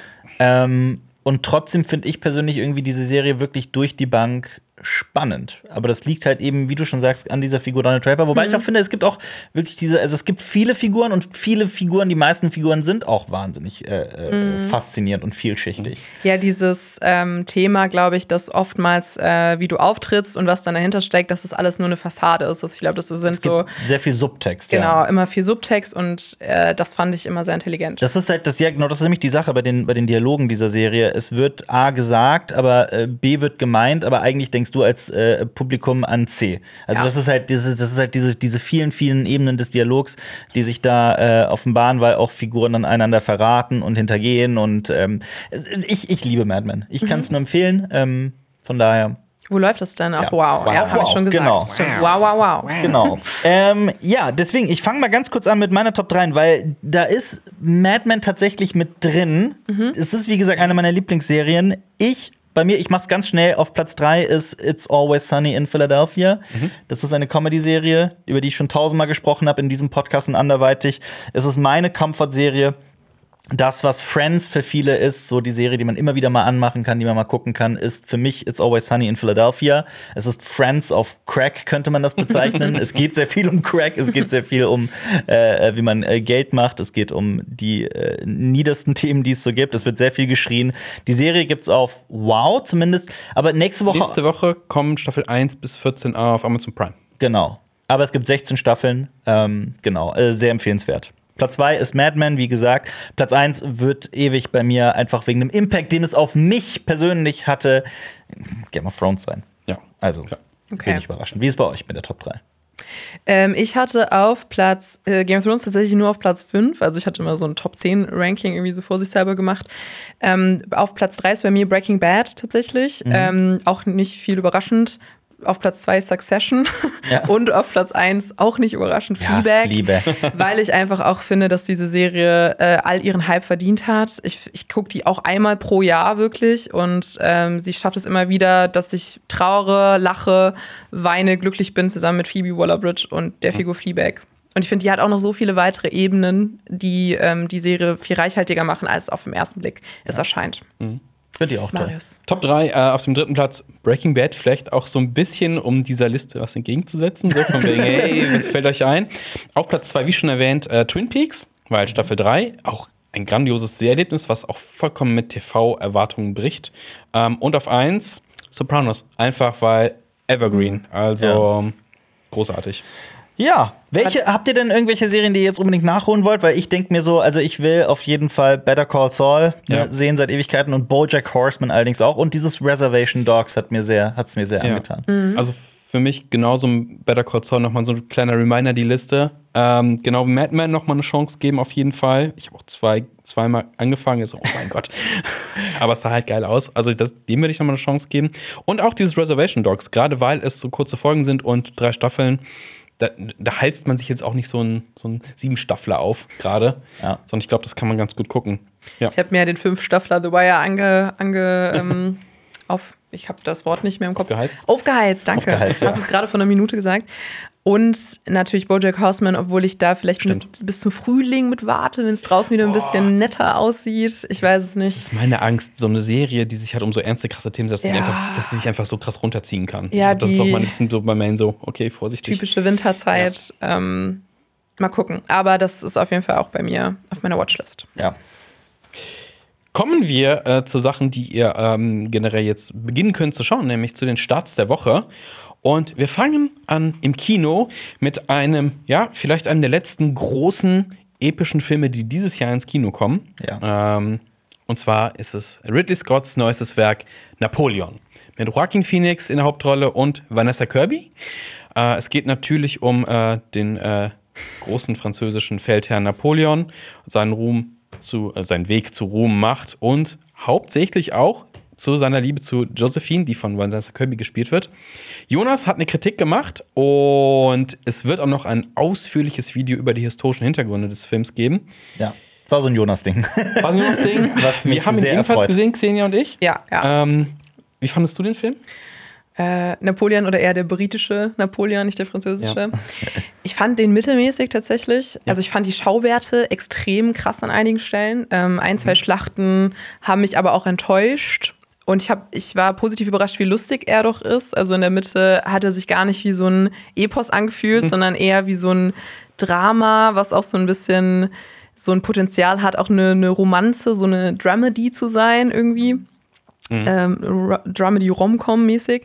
Ähm, aber da wurde ja auch vieles Hollywoodisiert. Das hat Jonas auch schon uns so ein bisschen durch die Blume gesagt, dass da Wie ungenau historisch der Es- Film ist, ja. wie ungenau. Es ist das Hollywood-Ding. Also es ist Ja. die Hollywoodisierung von Napoleon. Und ich glaube, das wird, dem, das wird der historischen Figur nicht gerecht. Auch wenn Ridley Scott die ganze Zeit gegen alle Kritiker schießt, die Das ist so irgendwas sagen. lustig, ey. Das ist mega unfassbar. lustig. Ridley Ja. Scott einfach so, sag, auf, sag, nee, sag nur gute Sachen Der Film. wurde darauf angesprochen, dass äh, äh, Franzosen den Film nicht mögen und dann hat er geantwortet, ach, die mögen sich doch selber nicht. Ich finde, darüber könnte man auch alleine Ja. einen Film machen. Ich finde, das ist so unsympathisch. Ja. Wie kann man darauf Ja. so antworten? Ähm, man muss dazu sagen, Joaquin Phoenix spielt gut, aber halt keinen guten Napoleon. Mhm. Äh, ich musste tatsächlich die ganze Zeit so ein bisschen an Bo is Afraid, der ja auch dieses Jahr lief, und natürlich an Joker denken. Und es hat dadurch so eine creepige, Ja, sowas. creepigen Vibe. Ja, es ist auch ein creepiger Napoleon. Mhm. So ein sexhungriger Napoleon ist das. Vanessa Kirby dagegen, großartig. Ich finde sie Ja, in, äh, ja. in Mission Impossible, fand ich es mal ein bisschen underwhelming. Mhm. Ja. Äh, hier großartig. Äh, und jetzt bei aller Kritik, Alper, willst du diesen Film noch sehen? Also eigentlich, ähm, ich- mir haben die Kritiken online waren wirklich alle nicht gut zu dem Film. Deswegen äh, ist meine Vorfreude komplett geplatzt. Ähm, ich muss dazu sagen, er, da soll ja noch mal ein Director's Cut kommen, eine Lang. vierstündige Version auf Apple TV Plus. Ich habe mir überlegt, ob ich die abwarten soll. Ich frage mich da, weil Ridley Scott hat auch gesagt, äh, zweieinhalb Stunden ist genau die, richt- die genau richtige Länge für einen Film. Und warum dann noch mal so viel länger? Nur weil es dann im Fernsehen Weil er läuft? wahrscheinlich alle historischen Sachen, die er nicht mit in den Film gepackt hat, abhandeln Genau, da will. wäre es korrekt. Ja. historisch, Und ich finde, ja. die Handlung plätschert sowieso schon so dahin, irgendwie gerade in der Mhm. zweiten Hälfte. Und ich glaube, ich weiß es nicht, ob ich dir das empfehlen würde. Also, wenn du so Bock hast auf so ein paar Schlachtszenen, guck dir die besten vielleicht an. Ja, Best of Napoleon. Das Und- ist schon Best of Napoleon also quasi, es ne? wirkt wie so ein Reel von den Ja. äh, krassesten Kämpfen von Napoleon. Ja. Und ich fand, da habe ich auch echt schon Besseres gesehen. Also gerade bei Game of Thrones zum Beispiel, auch was die Kampfszenen angeht, mal in die, also ins, von der Inszenierung her reingehen in die Kampfszenen, immersiv das zu fühlen, anstatt von so einer Vogelperspektive so von außen, was natürlich dann auch irgendwie schön aussieht, aber dann sieht es auch nicht so schön aus, wie es sein könnte. Also das Äh, habe ich mir die ganze Zeit gedacht. Es geht epischer, aber er, er hält nicht hinterm Berg, wie brutal Schlachtszenen sind. Also das geht, das ist ordentlich und dann denkst du, oh fucking hell, was passiert gerade?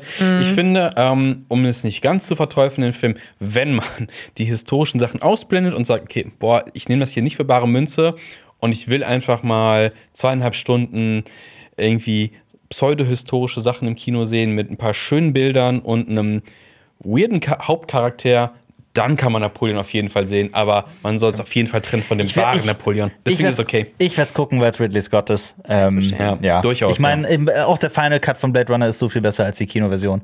Deswegen warte ich vielleicht den Director's Cut ab. Das stimmt. Aber ja. Bevor du jetzt zum nächsten, äh, äh, äh, zum nächsten kommt, was startet, ich habe noch was äh, hinzuzufügen, Mhm. weil äh, das ganz wichtig ist, was diese Woche auch noch im Kino startet. Ein ganz großer Tipp von mir für alle, die es ein bisschen brutaler möchten: äh, den Film Farang. Hm. Ähm, Farang ist ein ähm, Wort aus Thailand, das wohl, das hat irgendwas mit Nasen zu tun, aber so werden äh, Europäer und Europäerinnen bezeichnet, wenn ich das richtig äh, weiß. Also auf jeden Fall, ich, Ich glaube, das steht für Langnase. wir da oder im- sowas. Nasending. Genau, Langnase heißt das, glaube ich. Wir haben da mal im Podcast auch schon drüber geredet. Ich glaube, das war sowas. Ja. In Deutschland heißt dieser Film Farang, Schatten der Unterwelt. Uh.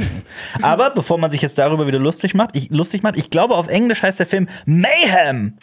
Auch nicht so cool. Achso, warte, Farang, Moment, das ist doch eine Farang Band. Mayhem? Oder? ja, nee, einfach nur Mayhem. Ach so. Auf Oh, jeden Fall, okay. ähm, wir, ich zumindest habe den Film als einen der besten Filme auf dem Fantasy Filmfest bezeichnet.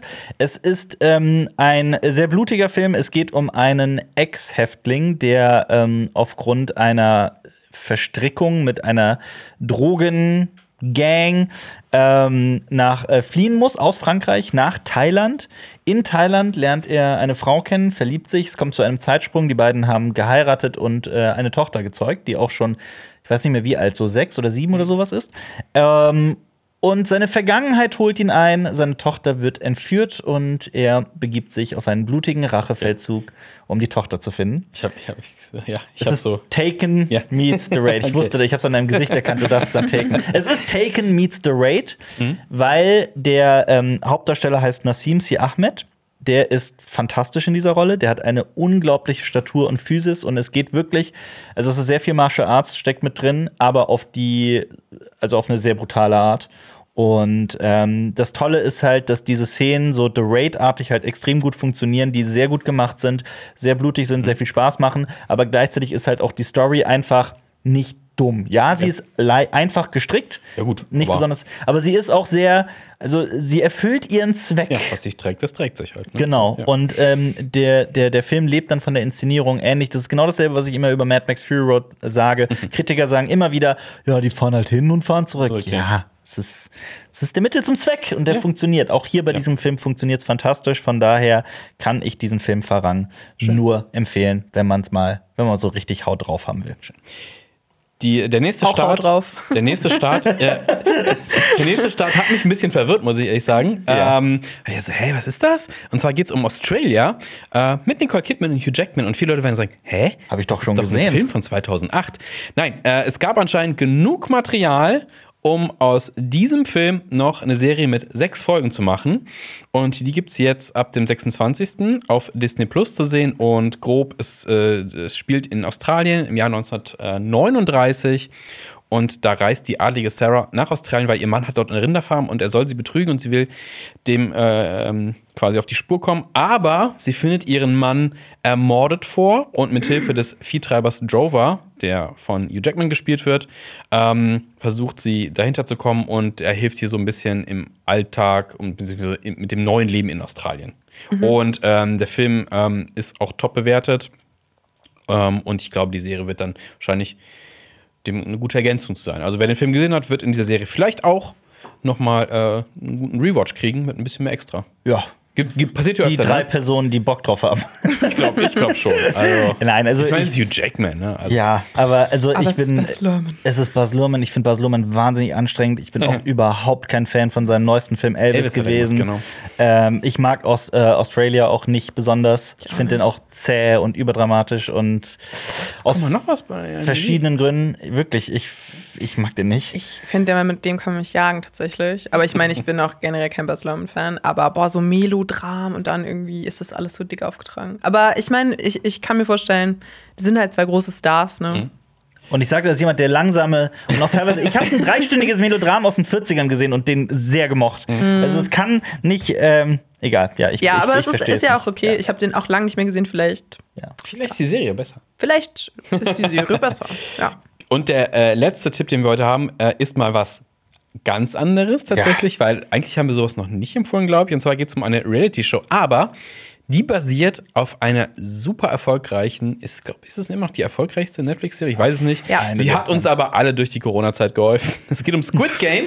Tiger King. ähm, und zwar hat man tatsächlich jetzt daraus Squid Game The Challenge gemacht. Das ist eine zehnteilige Reality-Spielshow, eher gesagt, und es treten 456 Kandidaten und Kandidatinnen ähm, an, um halt in Squid Game Challenges äh, zu spielen. spielen. Genau. Ähm, es geht immerhin um 4,56 Millionen US-Dollar, genauso viel wie äh, Teilnehmer, Teilnehmerinnen.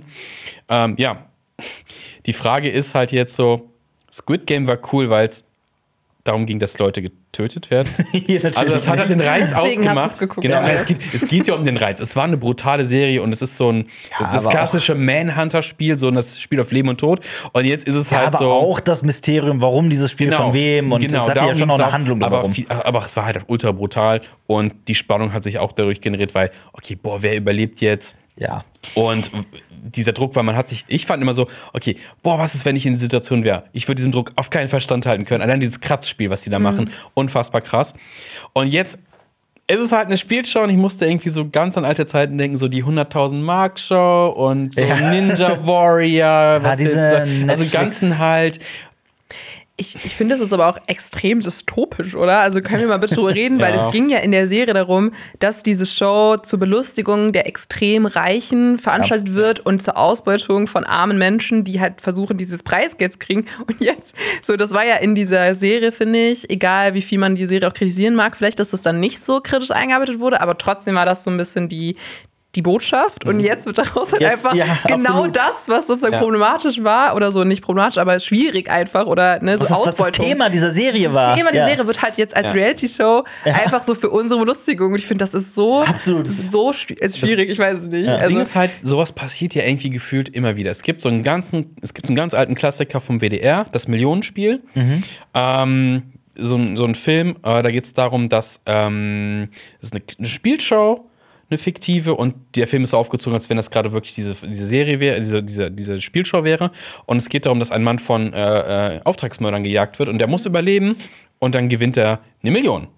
Und das Ding, was wurde ausgestrahlt, und es ist irgendwann auch im Giftschrank des WDRs gelandet, warum auch immer, es ist großartig, es wird einmal noch ausgestrahlt.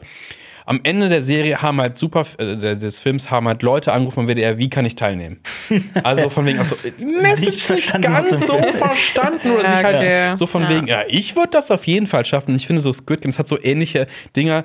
Du hast irgendwas, was dir irgendwie so eine gewisse Botschaft übermitteln möchte. Und ich finde so, ja, ich würde das auf jeden will Fall das- ich will schaffen. das machen, also ich will das Geld, ja. Und das ist halt so, ja, es, es wirkt so ein bisschen wie so ein billiger Sellout. Ja, so, von der 100%. Folge, Lass eine Show draus machen. Also richtig so Kapitalismus 100%. at its best. Ja, aber allem, weil- größter TV-Preis überhaupt, ne? Ja. Also es ist das größte Preisgeld jemals. Ja, aber das macht es ja. nicht besser. Das macht es ja Genau, nur noch das macht absurder. es ja. schlimmer, aber ich finde es Ja. halt wirklich unfassbar. Ja. Also, ja. Das, ja. Und gerade, ich meine, ich liebe das südkoreanische Kino dafür, dass eben genau dieses Thema, ähm, äh, also der, der Kapitalismus und so der Klassenunterschied, die Schere, die immer weiter auseinandergeht, dass das ein Thema ist im südkoreanischen Kino und in den Serien da. Das mag ich so sehr. Und jetzt kommt halt Netflix daher und macht diese Reality-Show. Ist, Ja. schon, ist schon lustig. Ja, wer will's gucken? Wir alle, Ja, ne? noch kurz, es startet äh, am 22., das heißt zum Tage, an dem wir das hier erst aufnehmen. Das heißt, wenn Ja. der Podcast kommt, läuft das bereits. Ähm, ja, ich bin gespannt, wie sie es umsetzen. Ob dann wird es dann, Scheinhinrichtungen geben oder so etwas? Also von geben? Scheinhinrichtungen, so, so. von wegen, Ja. ne, da gibt es so dieses schlimm. Spiel, wenn, wenn die da, da werden die von Scharfschützen abgeschossen, werden die dann mit Paintball abgeknallt? Ich weiß es nicht. Es muss ja irgendwie, es muss ja irgendwie diese Brisanz von Squid Game drin haben, ohne dass es so, ja, du Ja. bist raus, gehe vom Spielfeld. Ja. Es gab Gerüchte bei dem Dreh, dass ja Leute wirklich Verletzungen erlitten haben und dass auch ähm, Krankenwagen und sowas kamen, aber das hat sich jetzt als Gerücht erwiesen. Also es gab dann Leute, Instagram-Seiten, die dann gepostet haben, hier so viel und so und so viele Leute sind schon verletzt, was natürlich dann auch äh, für die an ankurbelt natürlich Neuigkeitswert und Aufmerksamkeit und so weiter und so fort. Ja. Ja, ich finde es wirklich einfach Ja. nur Gut, makaber. aber ja. Schauen wir mal rein, vielleicht. ja, ja, ja. Dann haben wir natürlich noch ein paar. Jetzt kommen wir noch kurz zu Television Strikes Back. Kurz ein paar Tipps. Wenn ihr heute am Freitag guckt, könnt ihr auf ProSieben King Arthur Legend of the Sword gucken. Äh, ich finde den geilsten Guilty Pleasure von mir. Ist ein Guilty Pleasure wo, auch von Wo mir. wir bei historischen Figuren nicht korrekt umgesetzt sind. Das ist keine das. historische Figur. Doch. Das ist ein King Mythos. Arthur ist eine mythische, mystische Figur, Ja, die wahrscheinlich nie existiert hat. Ja. Aber es spielt schon Aber so ich- mit Ja. äh, Zeit, einer Ja. Zeit, einer vagen Zeit, Selbstverständlich, einer ja. Zukunftszeit. Am Samstag gibt es einen Klassiker beim ZDF. Wetten das? Um mal, wo wir bei äh, Spielshows waren. Aber auf ProSieben läuft gleichzeitig Django Unchained. Danach könnt ihr die Wiederholung von King Arthur vielleicht dann ungeschnitten sehen, direkt. Und auf Sat 1 gibt es noch Transformers 3. Also es gibt durchaus ein paar Hollywood-Kracher auch am Wochenende im Fernsehen zu sehen. Ja, schreibt uns gerne auch mal in die Kommentare, ob euch die Fernsehtipps helfen, ob, das, ob ihr das witzig findet, äh, äh, würde uns sehr interessieren. Ich habe jetzt noch einen ganz besonderen Tipp mitgebracht, einen riesigen Tipp, ähm, einen ganz, ganz, ganz großen Spieletipp. Also, ich habe vor kurzem Tetris sowieso. ich habe vor kurzem äh, Spider-Man 2 durchgespielt. Ja. Ähm, auf der PS5. Ne? Abgehakt, auch ich mochte das extrem gerne, mir hat es riesigen Spaß gemacht. Gut. So, dann dachte ich mir, okay, gut, ähm, was guckst du jetzt? Was, was schaust du jetzt? So, du hast dein Leben wieder. Hm. Bin aber irgendwie auf PS Plus gestolpert. Das ist so ein Abo-Modell von PlayStation, ne, wo man auch immer wieder jeden Monat auch ein paar Spiele bekommt. Und da war ein Spiel dabei, das ich mal vor ein, zwei Jahren schon mal gehört habe und das wirklich in den höchsten Tönen immer wieder gelobt wird. Dieses Spiel heißt Disco Elysium. Disco Elysium. Ich kenne niemanden, der das äh, gespielt hat. Das Spiel gibt's aber eigentlich quasi für jede Plattform, die so existiert. Also für Windows, für Mac, PS4, PS5, Stadia, sämtliche Xbox-Konsolen, die Switch und so weiter und so fort. Die Hard Hardware-Anforderungen dürften noch nicht zu hoch sein. Also es dürfte wirklich sehr viele sollten das spielen können. Und zu der Serie ist eine Fernseh äh, zu dem Spiel ist eine Fernsehserie geplant. Okay. Das noch zur Info. Spannend. Dieses Spiel hat mich komplett in seinen Bann gezogen, wie es selten ein Spiel nur tut. Es ist ein extrem erzähllastiges Rollenspiel. Man erwacht als Ermittler der Polizei im Endstadium seiner Alkoholkrankheit in einem Hotelzimmer und hat Amnesie. Man kann sich an nichts erinnern, man kann sich aber auch an die gesamte Welt nicht erinnern, wo man gerade steckt. Es ist nämlich nicht unsere Gegenwart, es ist nicht unsere Welt. Ähm, es ist eine völlig fremdartige Welt mit einer fremdartigen Stadt, die noch immer von einem Krieg gezeichnet ist, der angeblich Jahrzehnte vor der Handlung stattgefunden hat. Äh, Ravachol heißt diese Stadt. Ähm, und man ermittelt, das erfährt man dann von den Figuren, die halt um einen herum in diesem Hotel halt existieren, dass man in einem Mordfall ermittelt, denn ähm, seit ein paar Tagen hängt hinter dem Hotel im Hinterhof ein Mann an einem Baum, der da gehängt wurde von einer Meute. Und man gelangt bei der Ermittlung in eine einzige Vers politische Verstrickung mit äh, riesigen Konzernen, ähm, einer Stadt, die im Verbrechen versinkt, einer Gewerkschaft, die äh, auch sehr brutal agiert. Und das Worldbuilding in dieser Serie, äh, in diesem Spiel ist immens. Also es ist halt eine völlig fremdartige Welt, aber auch mit Teilen unserer Popkultur. Also es gibt Disco-Musik, es gibt die Disco-Kultur, es gibt Rock, es gibt Punk. Ähm, ist irgendwie so seltsam retro-futuristisch und es sieht extrem schön aus. Es ist so sehr wasserfarben, aquarellartig äh, gezeichnet, gemalt. Es gibt, ähm, es sind so sehr komplexe Rollenspielmechanismen, die so im Hintergrund stattfinden. Man muss eines wissen, bevor ich das jetzt einfach so empfehle. Es fühlt sich teilweise an wie ein visueller Roman. Man geht von Dialog zu Dialog und trifft Entscheidungen und hat so Skill-Checks. Und ähm, ich dachte nämlich ursprünglich, es gäbe sowas wie rundenbasierten Kampf, wie in Shadowrun. Das ist so eine Reihe, die ich sehr liebe. Gibt es gar nicht. Das lebt wirklich komplett von den Dialogen. Und ähm, das Geile ist, sagt Bescheid, wenn ich euch langweile. Nein, das ist schon faszinierend. Ich versuche gerade so, so parallel zu es ist so ein bisschen so, so ein bisschen Heavy Rain, so, aber auch ein bisschen so Nee. Point and Nee. Click Adventure. Auch nicht. Auch nicht. Es ist eher wie ein Pen and Paper als Videospiel. Es, Schon mal gut. ja, ähm, man muss wirklich extrem viel lesen. Es ist extrem, ähm, also es lebt nur von der, von dem, wie es geschrieben ist. Und es ist wahnsinnig gut geschrieben. Und es ist, es gibt aber auch einen sehr komplexen Mechanismus, der da auch teilweise im Hintergrund passiert. Es gibt 16 verschiedene äh, Charaktereigenschaften, wie bei einem Pen and Paper, die man halt leveln kann. Bewegst du dich denn frei und in welcher Perspektive ist das? Also Ja, du kannst äh, machen, was du willst. Es ist zweidimensional, es ist isometrisch. Ah, okay. Ähm, du bewegst dich in so einer, in dieser halt sehr schönen äh, äh, Welt halt frei durch, redest mit Figuren, ähm, äh, findest Objekte, Gegenstände, versuchst durch Türen zu kommen und so weiter und so fort. Ähm, ist angeblich inspiriert vom Spieleklassiker Planescape Torment. Ich habe das aber nie gespielt.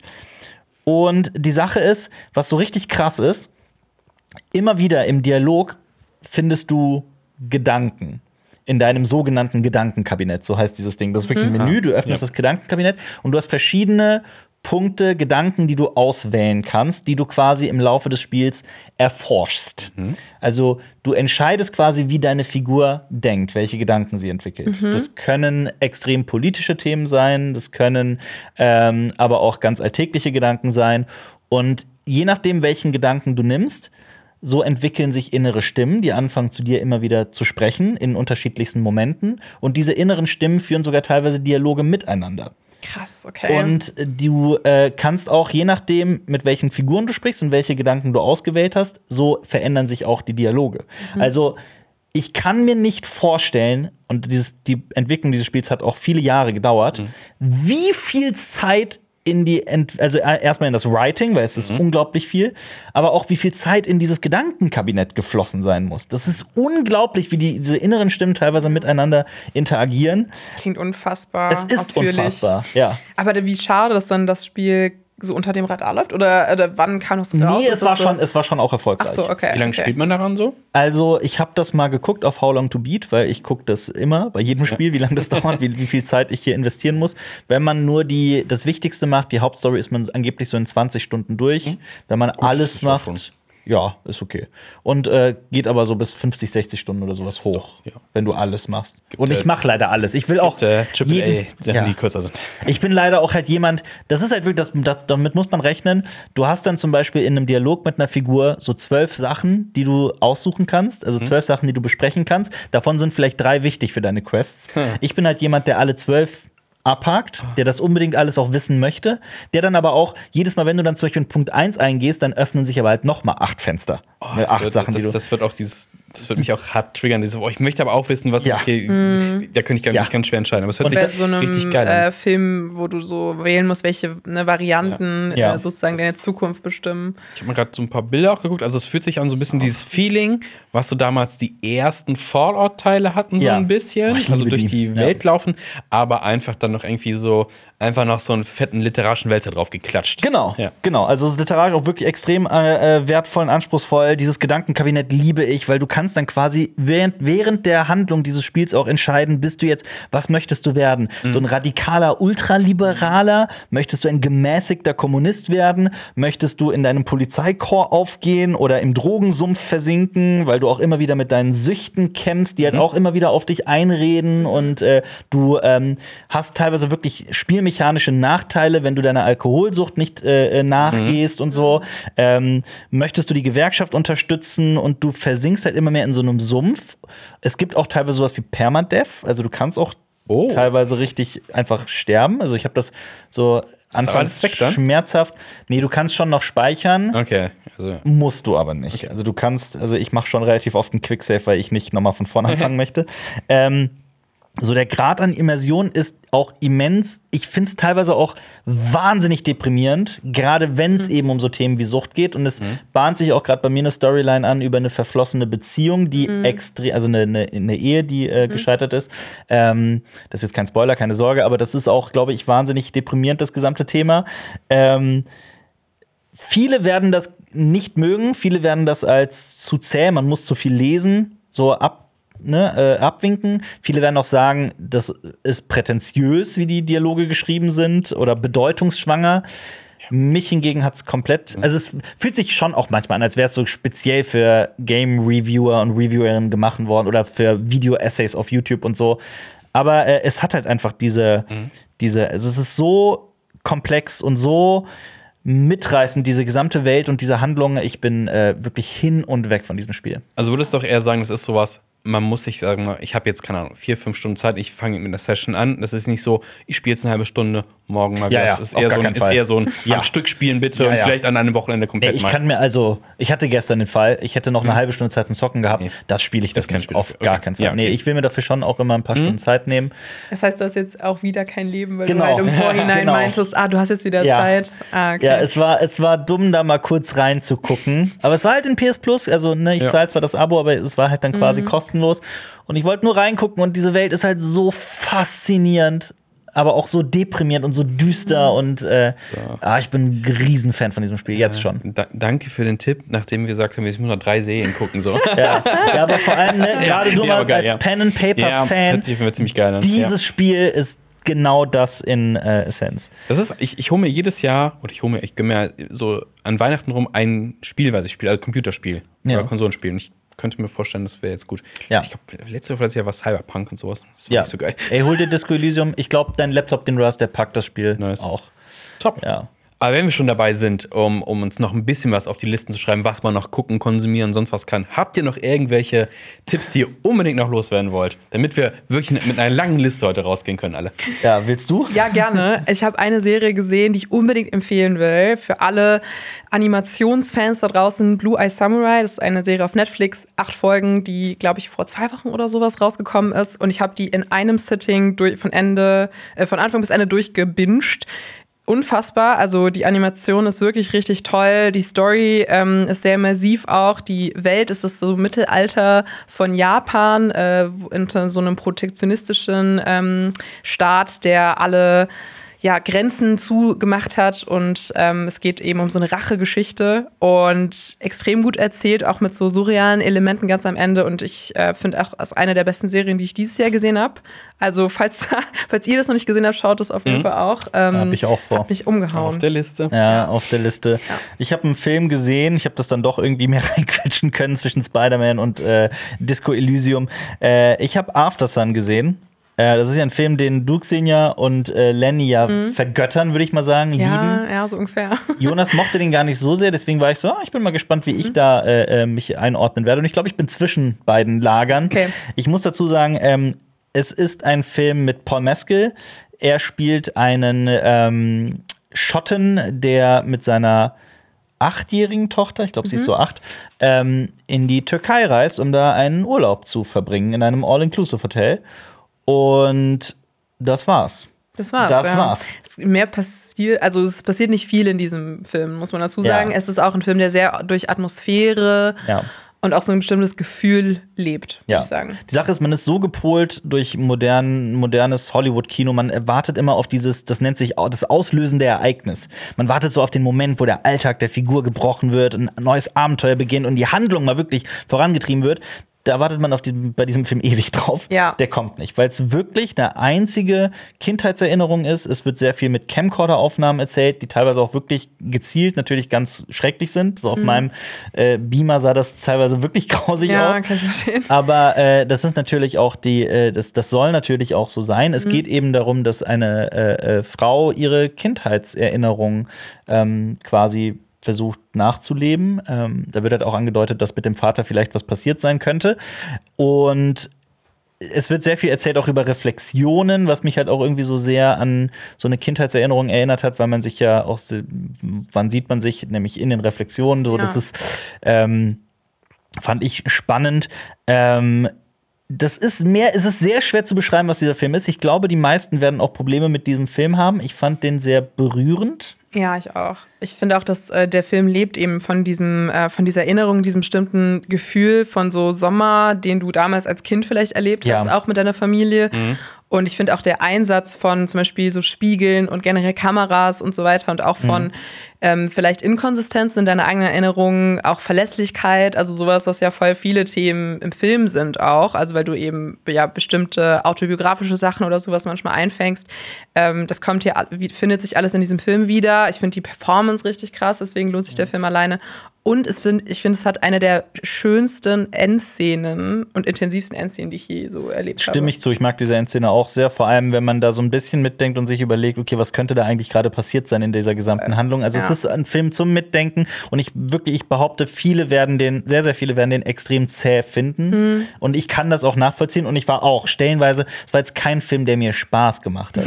Es war eher so, im Nachhinein habe ich das als, als, als Kunstwerk bewundert Ja, und verstehe fand ich. den ja. als Film toll. Ich glaube, ich kann nur auch sagen, ich glaube, es ist ein Film, der im Kino noch mal mehr wirkt auch, Ja. weil man sich da noch mal ähm, bewusst ist, glaube ich, so dieser Einzigartigkeit vielleicht von dieser Handlung und auch ähm, eh so ein bisschen mehr gefesselt ist, vielleicht im Sitz. Ich kann mir vorstellen, dass das auch nochmal einen anderen Effekt hat. Aber ich, ich, ich, ich stimme dir zu, ich habe den Film auch schon Leuten empfohlen, die dann eher gesagt haben, ah, der ist nichts für mich oder ich habe irgendwie mit was anderem gerechnet. Ja, definitiv. Ja.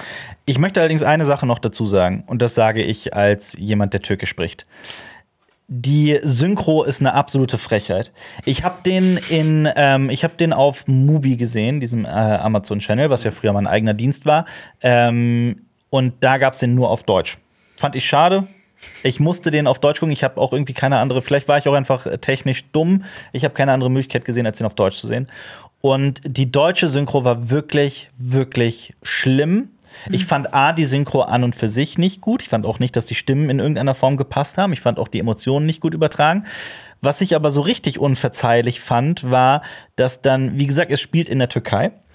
Und wie kann es sein, dass türkische Figuren denen dann den beiden zum Beispiel erklären, wie bestimmte türkische Wörter ausgesprochen werden, das aber halt völlig falsch machen? So hattet ihr keinen Türken oder eine Türkin irgendwie bei den Aufnahmen dabei, die euch mal gesagt hat, nee, sorry, es heißt so. Oh nein, also sowas ist auch, das regt mich auch immer extrem auf. Ich muss sagen, dass, dass daher blutet mein Herz jetzt schon ein bisschen, dass du dann sozusagen den Film auch auf Deutsch. Ich muss auch Ja. sagen, ich bin da jetzt auch nicht mega Gegner generell von Synchro, aber Ja, wenn das nicht, wirklich ne? Gut so, gemachte. Synchro so gut gemachte Synchro auf jeden das Fall. halt zugänglich für mehr Leute. Ja, also aber das ist ja. das ist ja, ja, Aber- das ist halt das, das, das ist so ein bisschen schade, dass es halt ähm, viel in Synchronisationen, ähm, gerade wenn es jetzt nicht Englisch ist, aus Hollywood kommt, dass dann ein bisschen gestört wird. Das hast du ja ganz oft bei japanischen, bei südkoreanischen Werken und bei türkischen Sachen auch. Ja. So ein ich bisschen habe schade. hab mal Mustern gesehen. Das ist ja der Film von dieser äh, Französin, die aber in der Türkei, glaube ich, aufge oder auf jeden Fall ist es ein, ein Film, der auch in der Türkei spielt und auf Türkisch äh, spielt. Und da war ich auch stellenweise,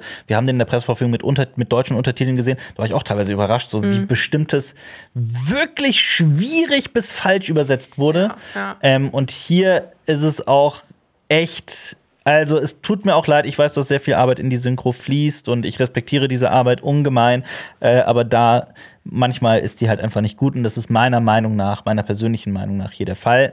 Nichtsdestotrotz, der Film ist toll und auch viele andere Synchros sind toll, bevor mir hier wieder Synchro-Bashing vorgeworfen wird. Ich Äh, fand ja. das äh, noch eine kurze Anekdote dazu. Eine Freundin von mir war in Anatomie eines Falls, dieser neue Film von Justine Trier, der ja auch jetzt äh, im Kino gelaufen ist. Mhm. Und da war sie in der deutschen Synchro und das war auch sehr verwirrend, weil auf der Dialogebene da eben Gespräch stattfindet über Sprachbarrieren. Also es Mhm. geht eben um Französisch, Englisch und dadurch, dass das in Deutsch, im Deutschen alles auf Deutsch gebügelt wurde, verstehst du überhaupt gar nicht mehr. Und das ist so ein übliche wirklich Problem. eklatanter Punkt im Drehbuch. Also ich war wirklich kurz so, das, macht ja, also das ergibt überhaupt gar keinen das Sinn mehr. übliche, Das übliche Problem auch so wie verschiedene Dialekte reinzubringen und sowas. Ey, das gibt's aber bei After Sun auch, ne? Also das Ja. sind halt äh, äh, Schotten, die da nach in die Türkei kommen und dann kommt halt, äh, also mit manchen Figuren, mit manchen türkischen Figuren sprechen die dann halt einfach Deutsch, die deutsche Synchro, die Mhm. sprechen halt Deutsch, wobei die türkischen Figuren dann aus irgendeinem Grund total gebrochen Deutsch sprechen.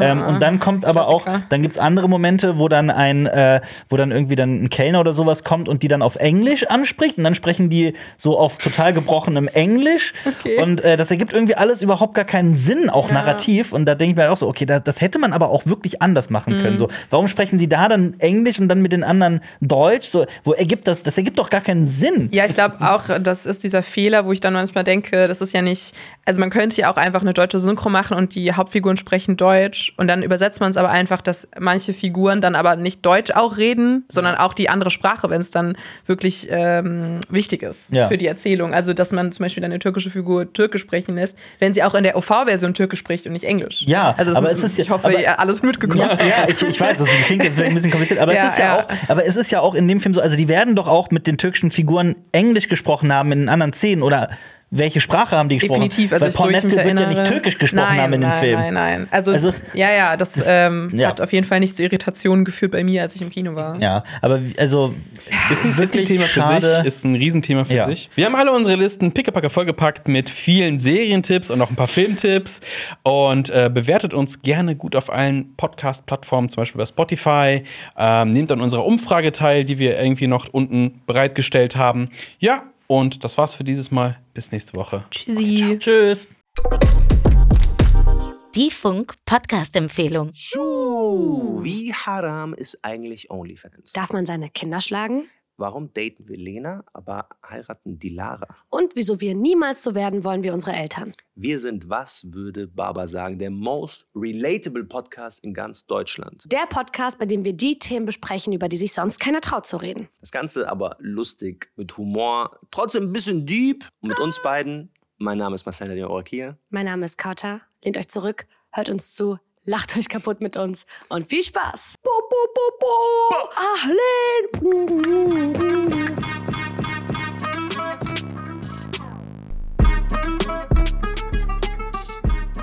Also hört rein, überall wo es Podcasts gibt. Folgt uns auf TikTok unter Baba Podcast, folgt uns auf Instagram www.bs Podcast. Was würde Baba sagen? Ein Podcast von Funk, von ARD und ZDF. Zurzeit ist niemand erreichbar. Das war ein Podcast von Funk.